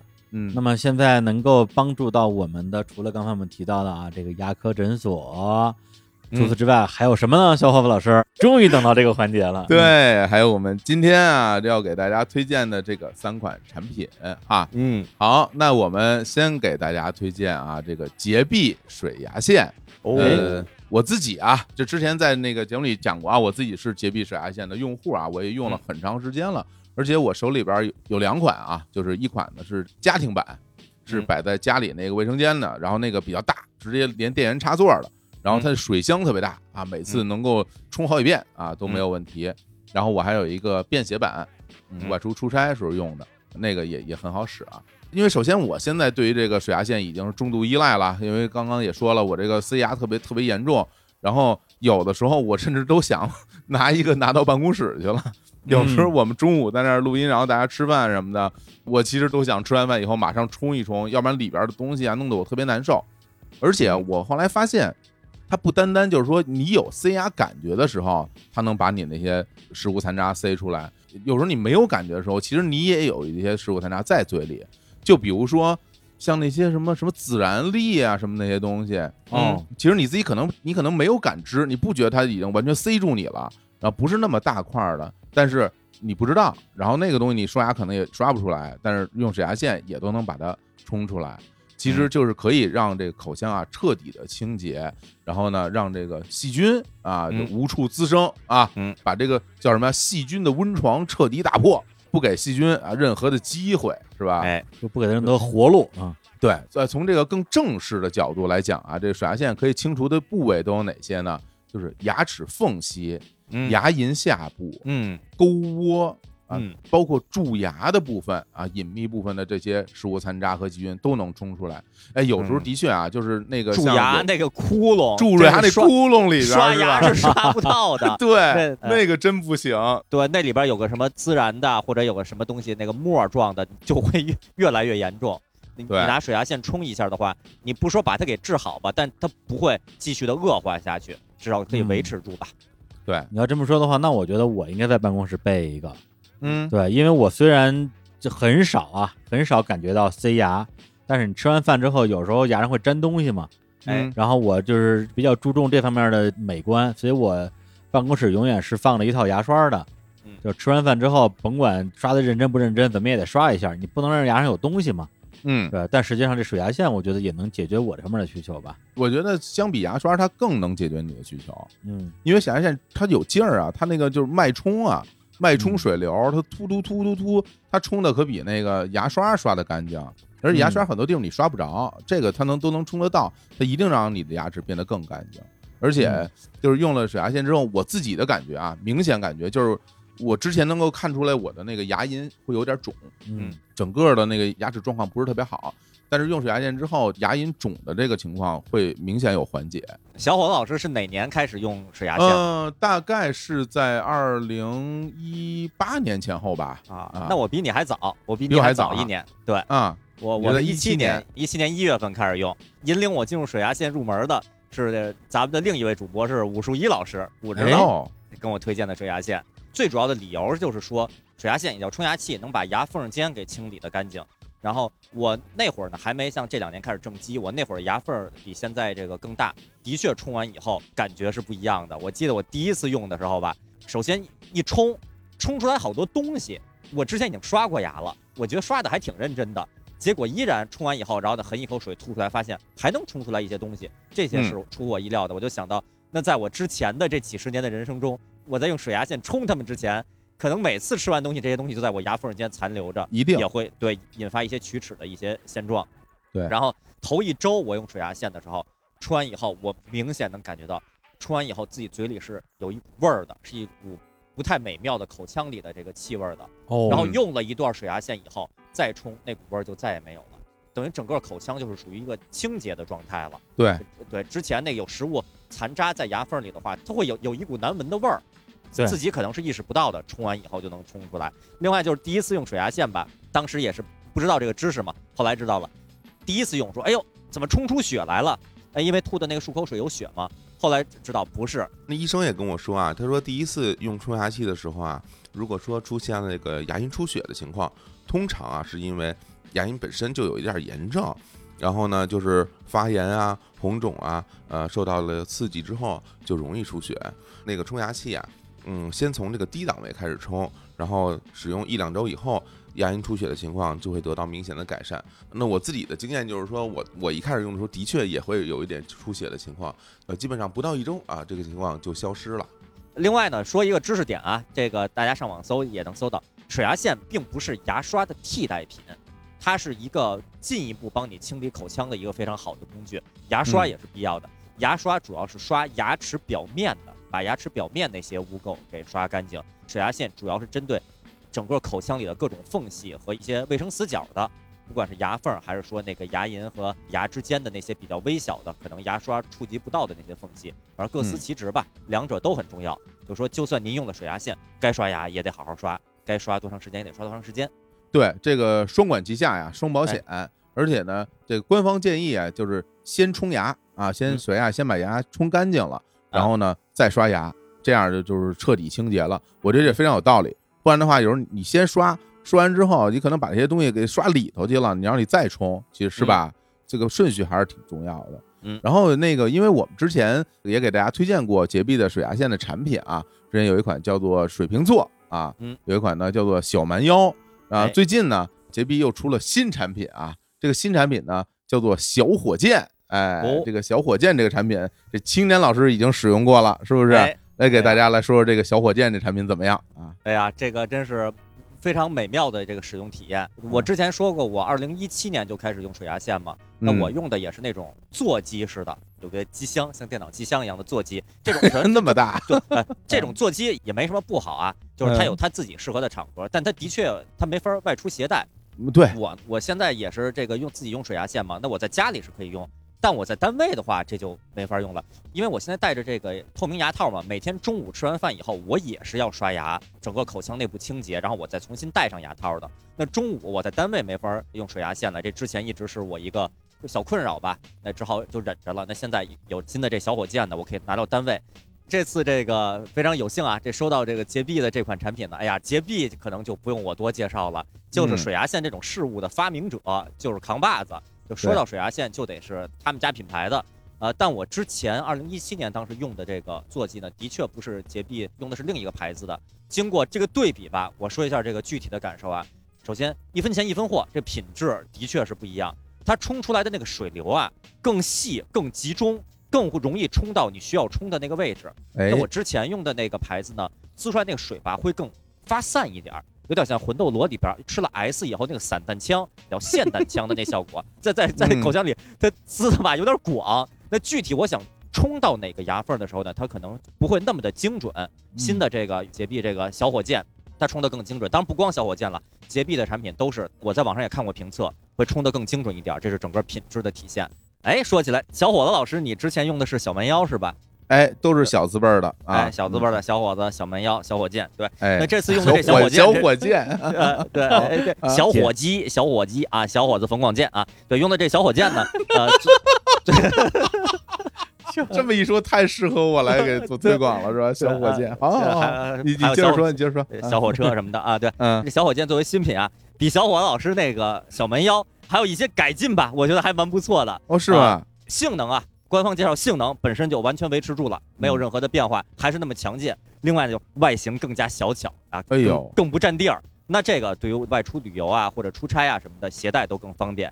然后嗯，另外呢，它这个功能按钮啊，我觉得是这是一好事儿吧，更简洁。它机身上控制那个不同的档位力度，它就一个按钮，就不是在几个按钮之间你那么来回操作了，哦你用一个按钮就能控制不同的这个力度。我觉得这个还挺方便的，学习成本我觉得更低吧。当然，如果您熟练了之前的小蛮腰，应该小伙老师那边也也没什么问题。但是反正我觉得我用上这个新品，现在已经习惯了，觉得还挺不错的。然后另外还有一点啊，这个我觉得对于咱们听众来说挺好的一点吧，就是它性价比变得更高了。它哦比小蛮腰还便宜了两三百块钱，我那我觉得这个就非常合适了。哎呀，那听完钱老师说这个小火箭啊，我觉得非常动心啊，是吧？嗯，跟我之前用的产品哎呀还有了一些变化的，是吧？哎，那我们这次呢，还是给大家推荐三款水牙线的产品，一款水瓶座啊，一款小火箭，一款小蛮腰。呃，那这个水瓶座呢，其实还是推荐大家这个家庭使用的，因为啊，它这个水箱比较大，而且呢有这个喷头的收纳位置。那全家人呢，大家的每个人用自己的喷头，上面有一有一盒，你都可以放在盒里，平时还干干净净的。然后那些喷头都是有颜色区分的啊，个人用个人的都很干净啊，一家人一起使也非常好。然后呢，这个小蛮腰啊，还是这个，如果是您一个人啊在家使用，那其实还是更推荐这个啊，因为毕竟它省地儿啊，是吧？哦。它小巧啊，你也没必要摆一个比较大的这个家庭版的放在家里自己用，就挺好的，是吧？呃，除此以外呢，如果您是这个差旅需求啊比较多的人啊，我觉得更推荐您用这个小蛮腰了，因为哦这小蛮腰啊虽然比这个小火箭呃贵一点点。但是呢，它这官方配件里啊，还会赠送您收纳盒啊、收纳袋啊，方便外出收纳的这些配件儿。啊，让哦，小火箭这版本里呢就没有这些配件儿了，嗯呃，那价格就更实惠一点啊。您可以根据自己的不同的使用场景的需求来选择。那如果您的这个需求啊就是居家自用，那小火箭性价比就更高了。虽然呢不送收纳盒，但价格上还便宜了两三百块呢，是吧？在功能上呢和小蛮腰几乎也没有什么差别。然后呢，在充电性能啊，这个操作便捷啊，包括这个水箱设计上都做了升级，因为啊，平时你不用的时候啊，还是要把里边那个水啊给它倒掉。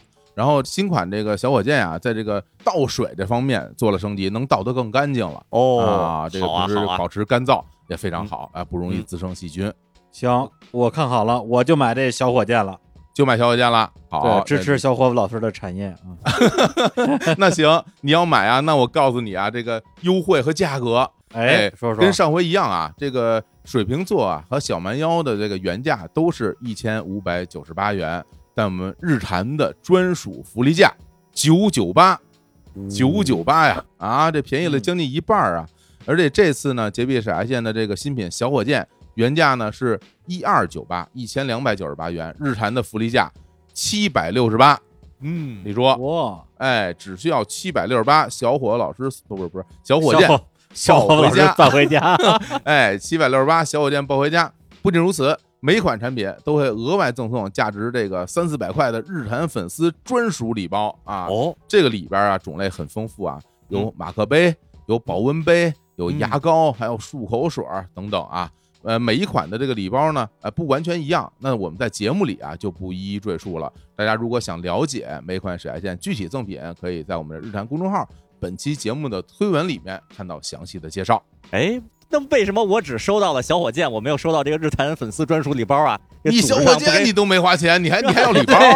你要什么礼包？礼包一听就是不应该花钱的嘛，不就应该是礼包啊？你要这么说，那肯定有有人跑过来说，我就要赠送那礼包，我不要那小火箭，这你怎么办？太野了啊！不能这样啊！现在啊，要说一下具体的购买方式了。呃，具体的购买方式都是在我们日坛公园的微信公众号后台回复“水牙线”啊，就能得到具体的购买方式。也可以啊，在洁碧旗舰店啊找客服报暗号“日坛公园”领取日坛专属优惠券儿。那这两种方式，大家得到的这个优惠都是一样的啊。那我嗯其实我更推荐大家在我们的微信公众号后台回复“水牙线”，这不更简单吗？哎，嗯，好，我这就回家拿笤帚扫去。好，关于这个洁碧水牙线啊，我们就介绍这么多。小伙老师的这个新产品不错啊，哎，只要七六八啊，小伙房管件抱回家啊。嘿，小火箭，别老说了，大家就是记错了都。啊 啊哎，那咱们聊完这个冲牙的事儿啊，咱们来聊聊刷牙的事儿。哎，在这儿呢，给大家就再推荐一款产品，叫做贝洁丽牙膏。哎呦，你说这个牙膏，我必须我得多说点儿，我必须必须多说。虽然六月不让不让我说特别多，但是我还是要多说点儿，因为这牙膏啊，我用了。我必须要推荐给大家，尤其是像我这种啊，被这个牙齿色素啊困扰的啊，有这种美白需求的这个朋友们，我隆重向您推荐这款嗯贝洁丽牙膏。首先介绍一下啊，贝洁丽牙膏是这个一九六八年啊英国牙医研发啊，英国高端牙齿美白品牌。这品牌创立已经就五十年历史了啊，呃，专门就是研究牙齿美白的。哦风靡全球啊，深受啊一个著名的摇滚人气叫 Tina Turner 啊，这个哦秦老师啊，还有这个贝嫂啊，小贝嗯的贝嫂维多利亚这个名流巨星，大家都非常喜爱这个这个牙膏。然后呢，我我自己也使用过了，也是名流。哎，我也是名流，我也 我也是名流了，他们都跟我一样啊，都是名人啊，都都是名人。啊，这个这个牙膏，咱不说别的，这个美白效果真是立竿见影，我真敢这么说。那为什么呀？因为这个之前那个青年老师跟我沟通过一个问题啊，就说觉得我这个牙齿上啊，经常会有一些那个呃色素沉淀，是吧？是挺明显的。很明显，金老师问说你是不是因为平时这个抽烟呀、喝茶呀、喝咖啡呀特别多，导致你这个牙齿上这个色素问题那么严重？其实因为我平时啊这个喝茶呀、喝咖啡啊都是比较适度的，不是哦非常狂野的哈。啊，但是为什么我这个牙齿会出现比较严重这个色素沉淀问题呢？是我咨询过牙医，哦牙医给我的答复是说，是因为我牙齿表面的那个牙釉质破坏的比较严重。哦，比较啊幼稚了因为大家牙齿表面不都有牙牙釉质嘛，就啊，这个摸起来滑滑的是吧，很平整。但是嗯。我现在这个牙齿表面其实不是很平整，它其实哦。是有那种小坑的，就是因为我小的时候不是住在那个北京顺义这个嗯。郊区，当地的那个水质不太好，哦，所以就呃小时候就把这牙釉质有破坏。我现在回忆一下，呃就当时那个村里很多人牙齿都不是特别好，都挺哦。啊、颜色都挺深的。这个嗯也是被破坏了。长大之后，也随着年纪增长，一点点的，可能这个情况就越来越严重。所以嗯我这边导致我这色素沉淀啊，速度特别快。可可能别人就像我一样这样生活，可能大家可能一年洗一次牙，为了解决这个色素问题。但是我基本上就半年我都得洗一次，哦因为明显是比别人要沉淀的快。所以嗯我之前也用了很多这种牙齿美白的产品。哦在平时生活之中，我也我也使用过，因为我了解啊，就是说这个牙齿美白，就是比如说美白牙膏吧，它基本上两种途径来帮你解决这个色素问题。一个呢就是通过这个研磨料嘛，它嗯就是那种摩擦，帮你把它哦给磨掉。有的那个牙膏里面会有一些化学成分啊、哦主要是那种酸性物质，它帮你把那些东西分解掉。哦，就一个物物理攻击，一个化学攻击。对，然后呢，啊。我自己用过很多，要不然呢就是呃效果吧比较慢啊，但是你嗯用起来牙齿没有什么明显的不舒服的感觉。嗯。有的呢效果比较快，但是明显感觉牙齿会酸，就是哦，会不舒服。然后这回这个六月当时啊，再把这个贝洁丽牙膏推荐给我啊，我们的商务小姐姐小火车六月老师推荐给我说，然后特地嘱咐我说，首先这个牙膏美白效果非常好，而且你要是干磨，嗯。也就是说你在这个刷之前啊，不要让你的牙齿和牙刷上沾水，嗯你要直接抹上牙膏以后就进行摩擦啊。拿回家我就我就开始试吧，我心想我用过那么多美白牙膏，这个也就那样吧，反正都差不多。嗯但是首先我用的时候，我第一感觉就是啊，它的那个研磨颗粒那种触感非常细腻，但是哦你又能感觉得出来它有，因为有的那个研磨颗粒你感觉不到，所以就是你感觉这好像效果不太行。这个吧，就是它又能感觉到，又很细腻，整整个这个度拿捏的特别好，而且没有那种酸的感觉。哦然后刷完了之后，整个嘴里的感受特别清新，味道也非常好。我用了大概一周吧，其实不到一周，就是四五天，我嗯明显感觉到我牙齿上的那些颜色变淡了，哎这个是让我感受特别 特别开心的一件事儿。咱们这个直播演出之前，你要是开始用就好了。这个、哎呀，真是啊，我第一反应就是你就有一口大白牙就能登台大白。牙啊，是特别好。在那之后一直到现在，我也持续在用。呃，的确，这个牙齿是一天比一天白啊，让人感觉非常的愉快。所以这款牙膏应该是我用过的，就是说有美白功效的牙膏里边，呃，效果最好的。嗯，哎呀而且就是，而且当然了，它其他牙膏都有的功能，它当然都有了。这因为美白只是牙膏里边一个额外的一个一个功能，而且这款牙膏不仅有美白功能，还有防护的功能。这个防护的功能啊，是因为它家有一个独特的成分，叫做 SPP 因子，可以在牙齿表面形成护色膜，这样呢就可以抵御外来的色素沉着到牙齿上，保持哎牙齿的白色了。那这个我太需要了，是吧我不仅能把我的牙齿是吧刷得更白，而且它还能保持住，让我不会再变颜色。那我太哎太期待了，那这我哎必须得一直坚持用下去啊。嗯，哎保持住，这是一特别好的词儿。保持青年小伙子住特别有感情这个词儿。嗯，对，保持一口大白牙，一笑跟汤姆克鲁斯似的。大明星啊嗯，对哎他们刚才不是说了吗？他们都跟我一样啊，都都嗯是都是 都都是摇滚传奇啊。都是摇滚传奇。对那这个贝洁丽牙膏，我记得除了这个牙膏之外，还有一个什么精华一个产品，是一个小管儿，然后呢拧开之后前面有一小刷子，那个嗯，叫夜光精华啊，夜光精华，我之前从来没用过这类的产品啊。这是干嘛使的呢？就是你刷完牙之后，就尤其就是晚上睡觉之前刷完牙，把这个东西拧开，在牙齿表面啊涂一涂，涂一涂，那涂这个精华有什么用啊？呃，因为这个精华里边啊含有液体钙，可以补充牙齿钙离子的流失，在夜间啊帮助修复牙釉质啊，使牙齿表面更加的平整强健。哎呀，这修复牙釉质我我太需要了，是不是？这个搭载了品牌叫做 Overnight 啊夜间速白技术，可以在口腔湿润环境下缓释活性氧，加速分解牙齿表面的色渍。那说了这么多这个专业的术语啊，我自己的直观感受就是啊，牙齿变得特别亮，哦就是、这使用方法这不是跟那个面部精华一样吗？就是擦脸油不一样，不一样，不一样，就啊很像什么呀？很像那个那种亮的那种指甲油，你知道？哦，就是 就是抹在牙上以后，这牙就变得又白又亮啊！就首先哦不是先刷过牙之后吗？嗯然后再涂一层这个，涂完之后啊，这个保持三十分钟啊，不要这个进食，不要喝水。哎，如果你想漱口，你三十分钟以后啊再漱一下也可以，或者呀就直接睡觉，效果更好。你会觉得哎呀，我现在就是一口大白牙了啊！我现在就是汤姆没有我白克鲁斯，我现在要睡觉了。然后它是什么功能啊？它就是快速提升美白效果啊，比那个牙贴呃更好啊，更全面、更美白。那，李叔，你知道什么是牙贴吗？不知道不知道啊，就是说晚上睡觉之前把贴在牙上的那种东西吧。那贴完之后呢，就也有美白效果，里边有嗯美白的一些元素啊。那这个呢，夜间精华其实抹上之后比牙贴要舒服呀，牙贴贴完以后在嘴里贴着呢。那不单如此呢，这牙贴啊还是酸性物质，这你戴一晚上对牙齿还是有一定的这个损伤的。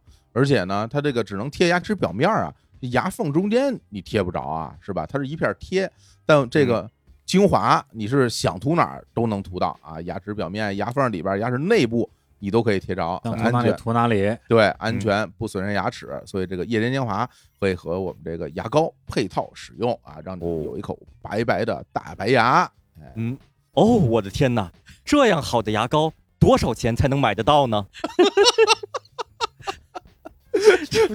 贝洁丽蓝管美白牙膏啊，就是我介绍这款，原价一百二十九元，那我们日坛的福利价八十九元一支，一百六十八元两支，并且买两支送星空马克杯一个。那这个美白牙膏加夜光精华也有套装，原价两百五十八元一套，日坛福利价一百六十八元一套，也送星空马克杯一个。哎，具体购买方式就在我们日坛公园微信公号后台回复“牙膏”啊，即可获得，也也可以啊。关注我们日坛公园的微信推送，今天的这推送里也会有详细的购买方式。哎，那我们现在啊，推荐我们今天最后一款产品了啊，也是第三款产品——歌露白香氛漱口水。你看，有这个水牙线，有牙膏、漱口水，这叫什么一条龙啊，是吧？齐活儿，口腔护理一条龙。这个漱口水，我想问问两位老师，你们平时啊是在什么场合会用漱口水啊？哎，这问题问得好啊！我用漱口水，我觉得最大的场景就是出去旅行的时候吧，因为旅行的时候有时候可能会旅途比较艰苦，比如说爬雪山什么之类的，嗯早上还得找这个水龙头、热水刷牙，我觉得可能有点费劲。背一个漱口水，至少能够解一下燃眉之急嘛。嗯，那青年老师呢？你平时会在什么时候用啊？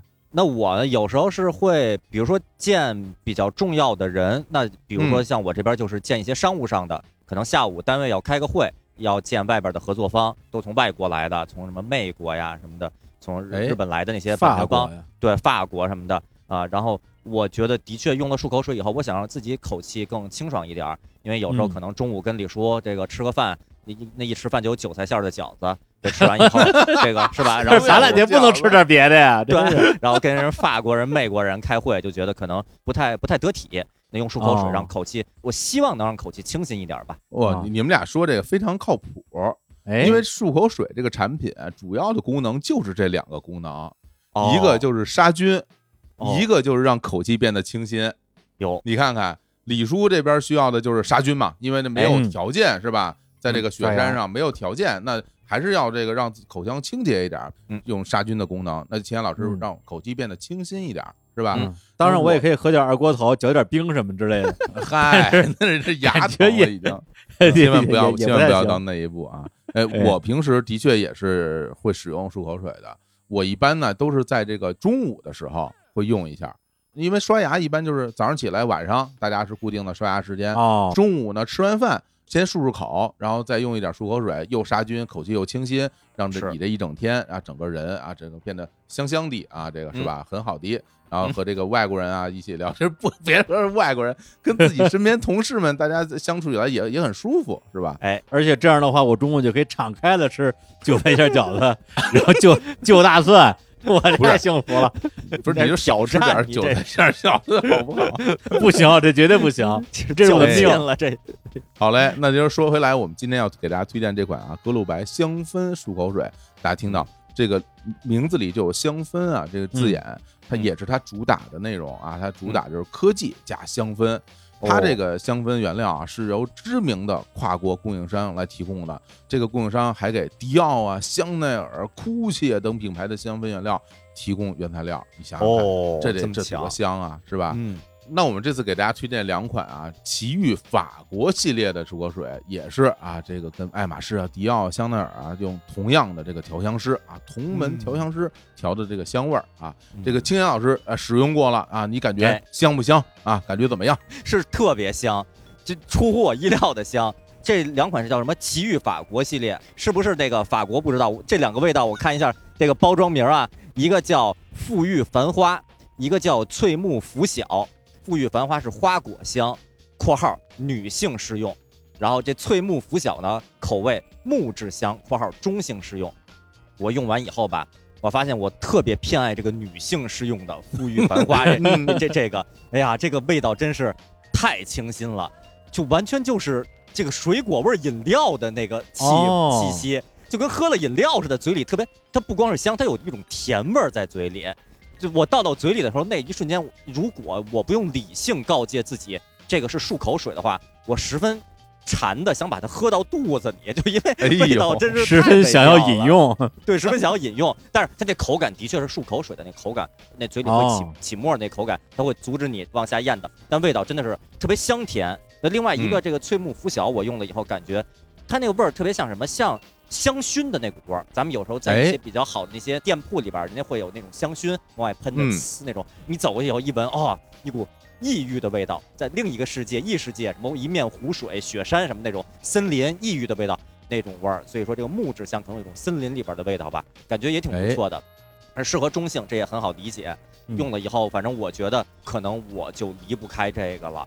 嘴里一旦有了香味儿以后，就挺舍不得这个香味儿有一天离开自己的。所以它这个香味儿，你说特别香，并不是喝了一口香水的感觉，而哎是喝这个呃水果饮料的感觉，水果饮料的感觉，对，啊，那还行，那还行。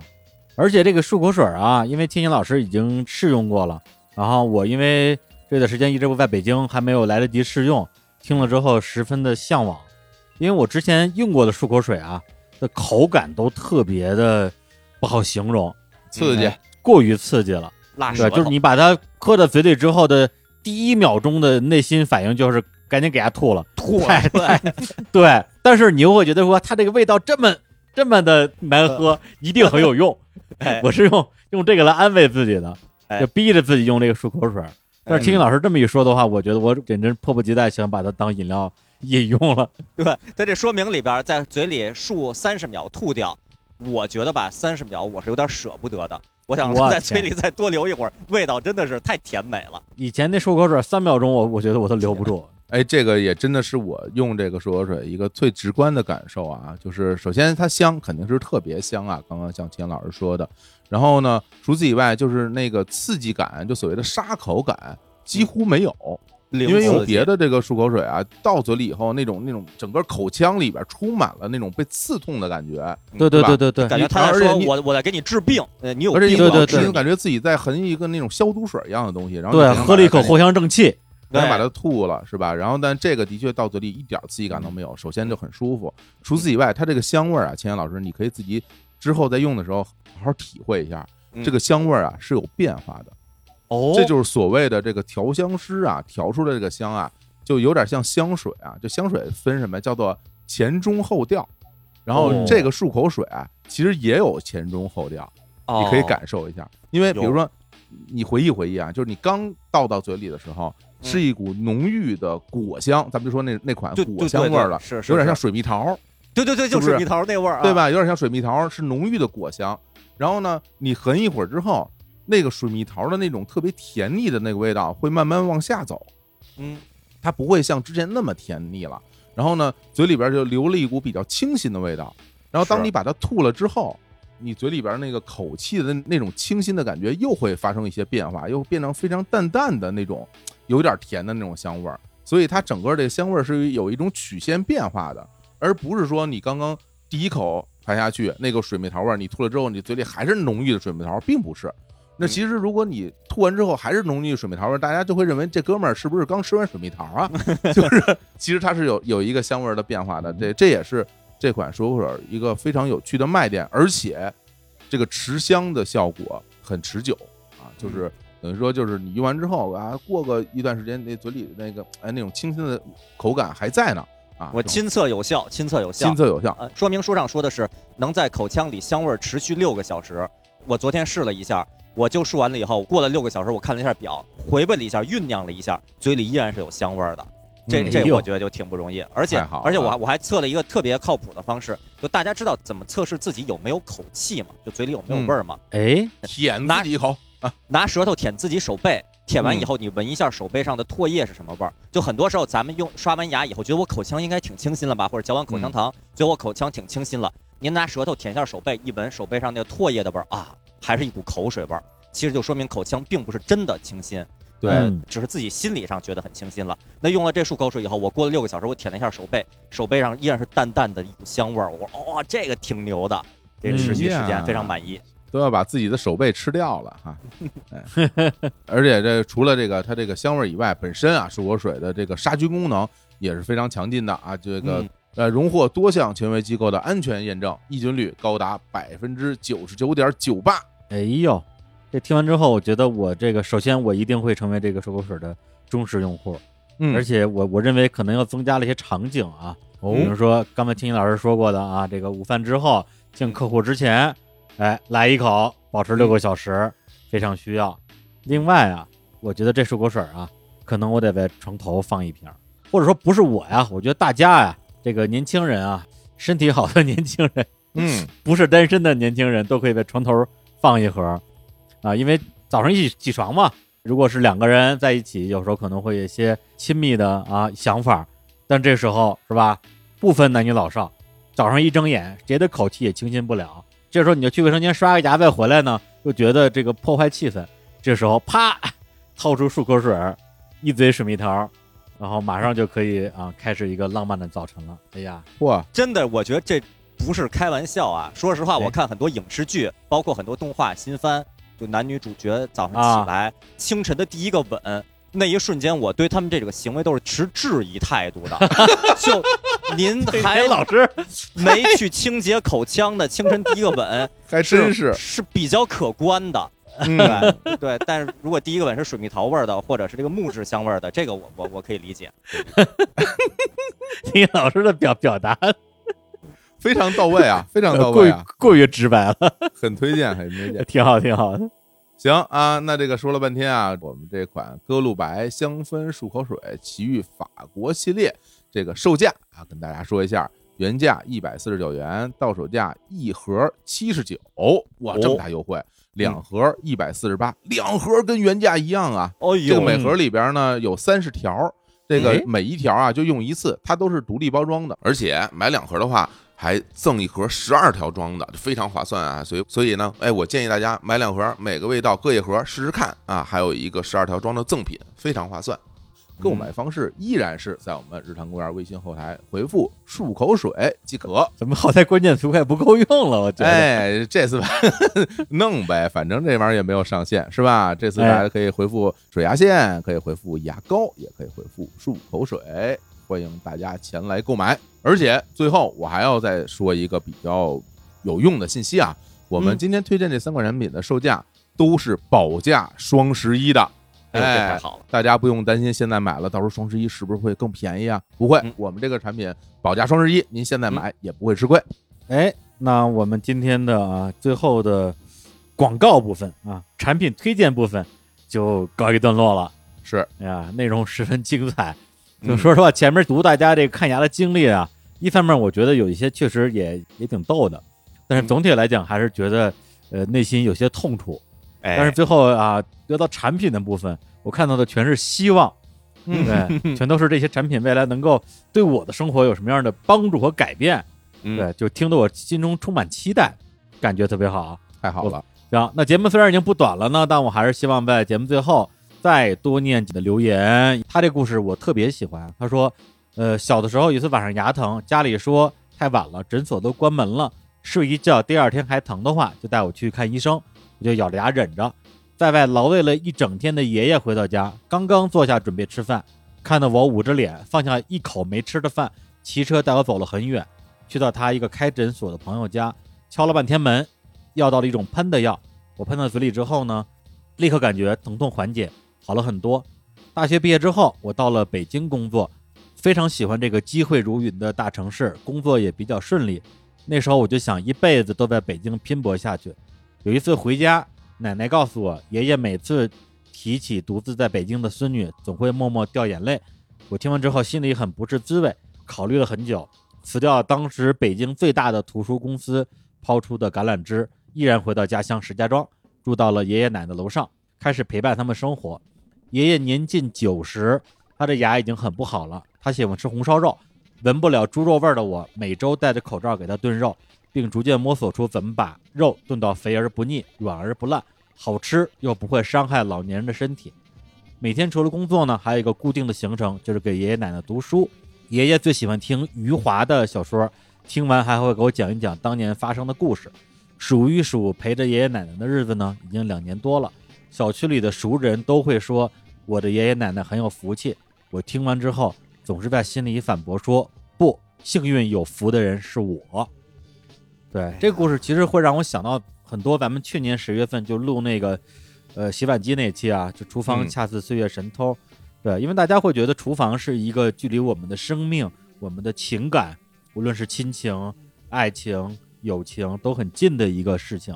但是说实话，我没有想到，就是说跟拔牙呀、治牙呀这样的一个感觉很疼的一种生命关联，这样的一个话题里面，也能看到这么让我打动的一个留言。而且他小时候牙疼，然后他爷爷带他去看牙，现在他爷爷牙不好了，他给他爷爷做红烧肉，是，这是一个特别好的一个亲情的一种回馈吧，我觉得也是特别好。对。然后其实留言特别特别多，咱们今天念了，我觉得可能十分之一都没有。然后还有一些其实也很精彩的，也有一些也很感人的，也有一些特别野蛮的，就是嗯有一个巨长的留言我就不念了，反正就讲他在美国的时候，然后不小心那个牙冠掉了，还被他吃了，然后去看牙医，天哪！然后牙医说你明天来来见我的时候，把你吃下去的那个牙冠给我拿过来我看看，啊，然后他就把那牙冠拉出来，跟家跟家洗了一宿，洗的倍儿干净，然后第二天拿一小盒装回去给医生看，然后医生就傻了，好像中间有有什么误会吧，然后最后其实也完全没有用到那个道具，直接给他哦过了个新牙冠，然后他就说我头天晚上为什么要干这件事儿？我还以为回去消消毒再给他装上呢。这更野了，这个 对啊，然后他说他希望大家都能爱护自己的牙齿，不要经历我经历的这些故事。然后 我觉得这个警告是最有用的。嗯，这爱惜牙齿啊，太野了。行行行行行行，那今天我们的节目就聊到这里啊。哎，这里边有很多的故事，有很多经验，有很多知识，最后还有我们的这个啊产品大分享。大家啊可以到日常公园我们的微信公众号后台回复各种关键词，得到优惠购买的方式，也可以看一下我们今天的推送，推送里边会有非常详细的购买方式。现在给大家带来今天的最后一首歌，这首歌是我精心挑选的，我可喜欢了。哦这首歌的名字叫做《铁齿铜牙纪晓岚》。嘿呀呀，好家伙，多应景啊！这歌是吧？谁不想拥有一口铁齿铜牙呢？真是这歌我特别喜欢啊，不是开玩笑啊，这歌是当年啊有一个电视剧就叫《铁齿铜牙纪晓岚》，呃，是张国立那版是吧？是，然后那个是王刚演的和珅，张铁林啊演的皇上啊，哎铁三角嘛。然后这对歌的演唱者是戴娆，作词啊是著名的作家和编剧邹静之。啊哦，这歌词写的也特别有文化。对，秋夜两行江上雨，天南地北的人讲道理的是知己。我前段时间好像去哪儿旅行啊，早上起来之后的第一首醒脑歌曲就是这首《铁齿铜牙纪晓岚》，哦单曲循环停不下来，一直想找个机会在节目里放这首歌，终于逮着机会了，给 给大家分享一下。牙有关的节目，就在这首歌里边来结束这一期的节目啊，跟大家说再见，拜拜拜拜，拜拜了年代。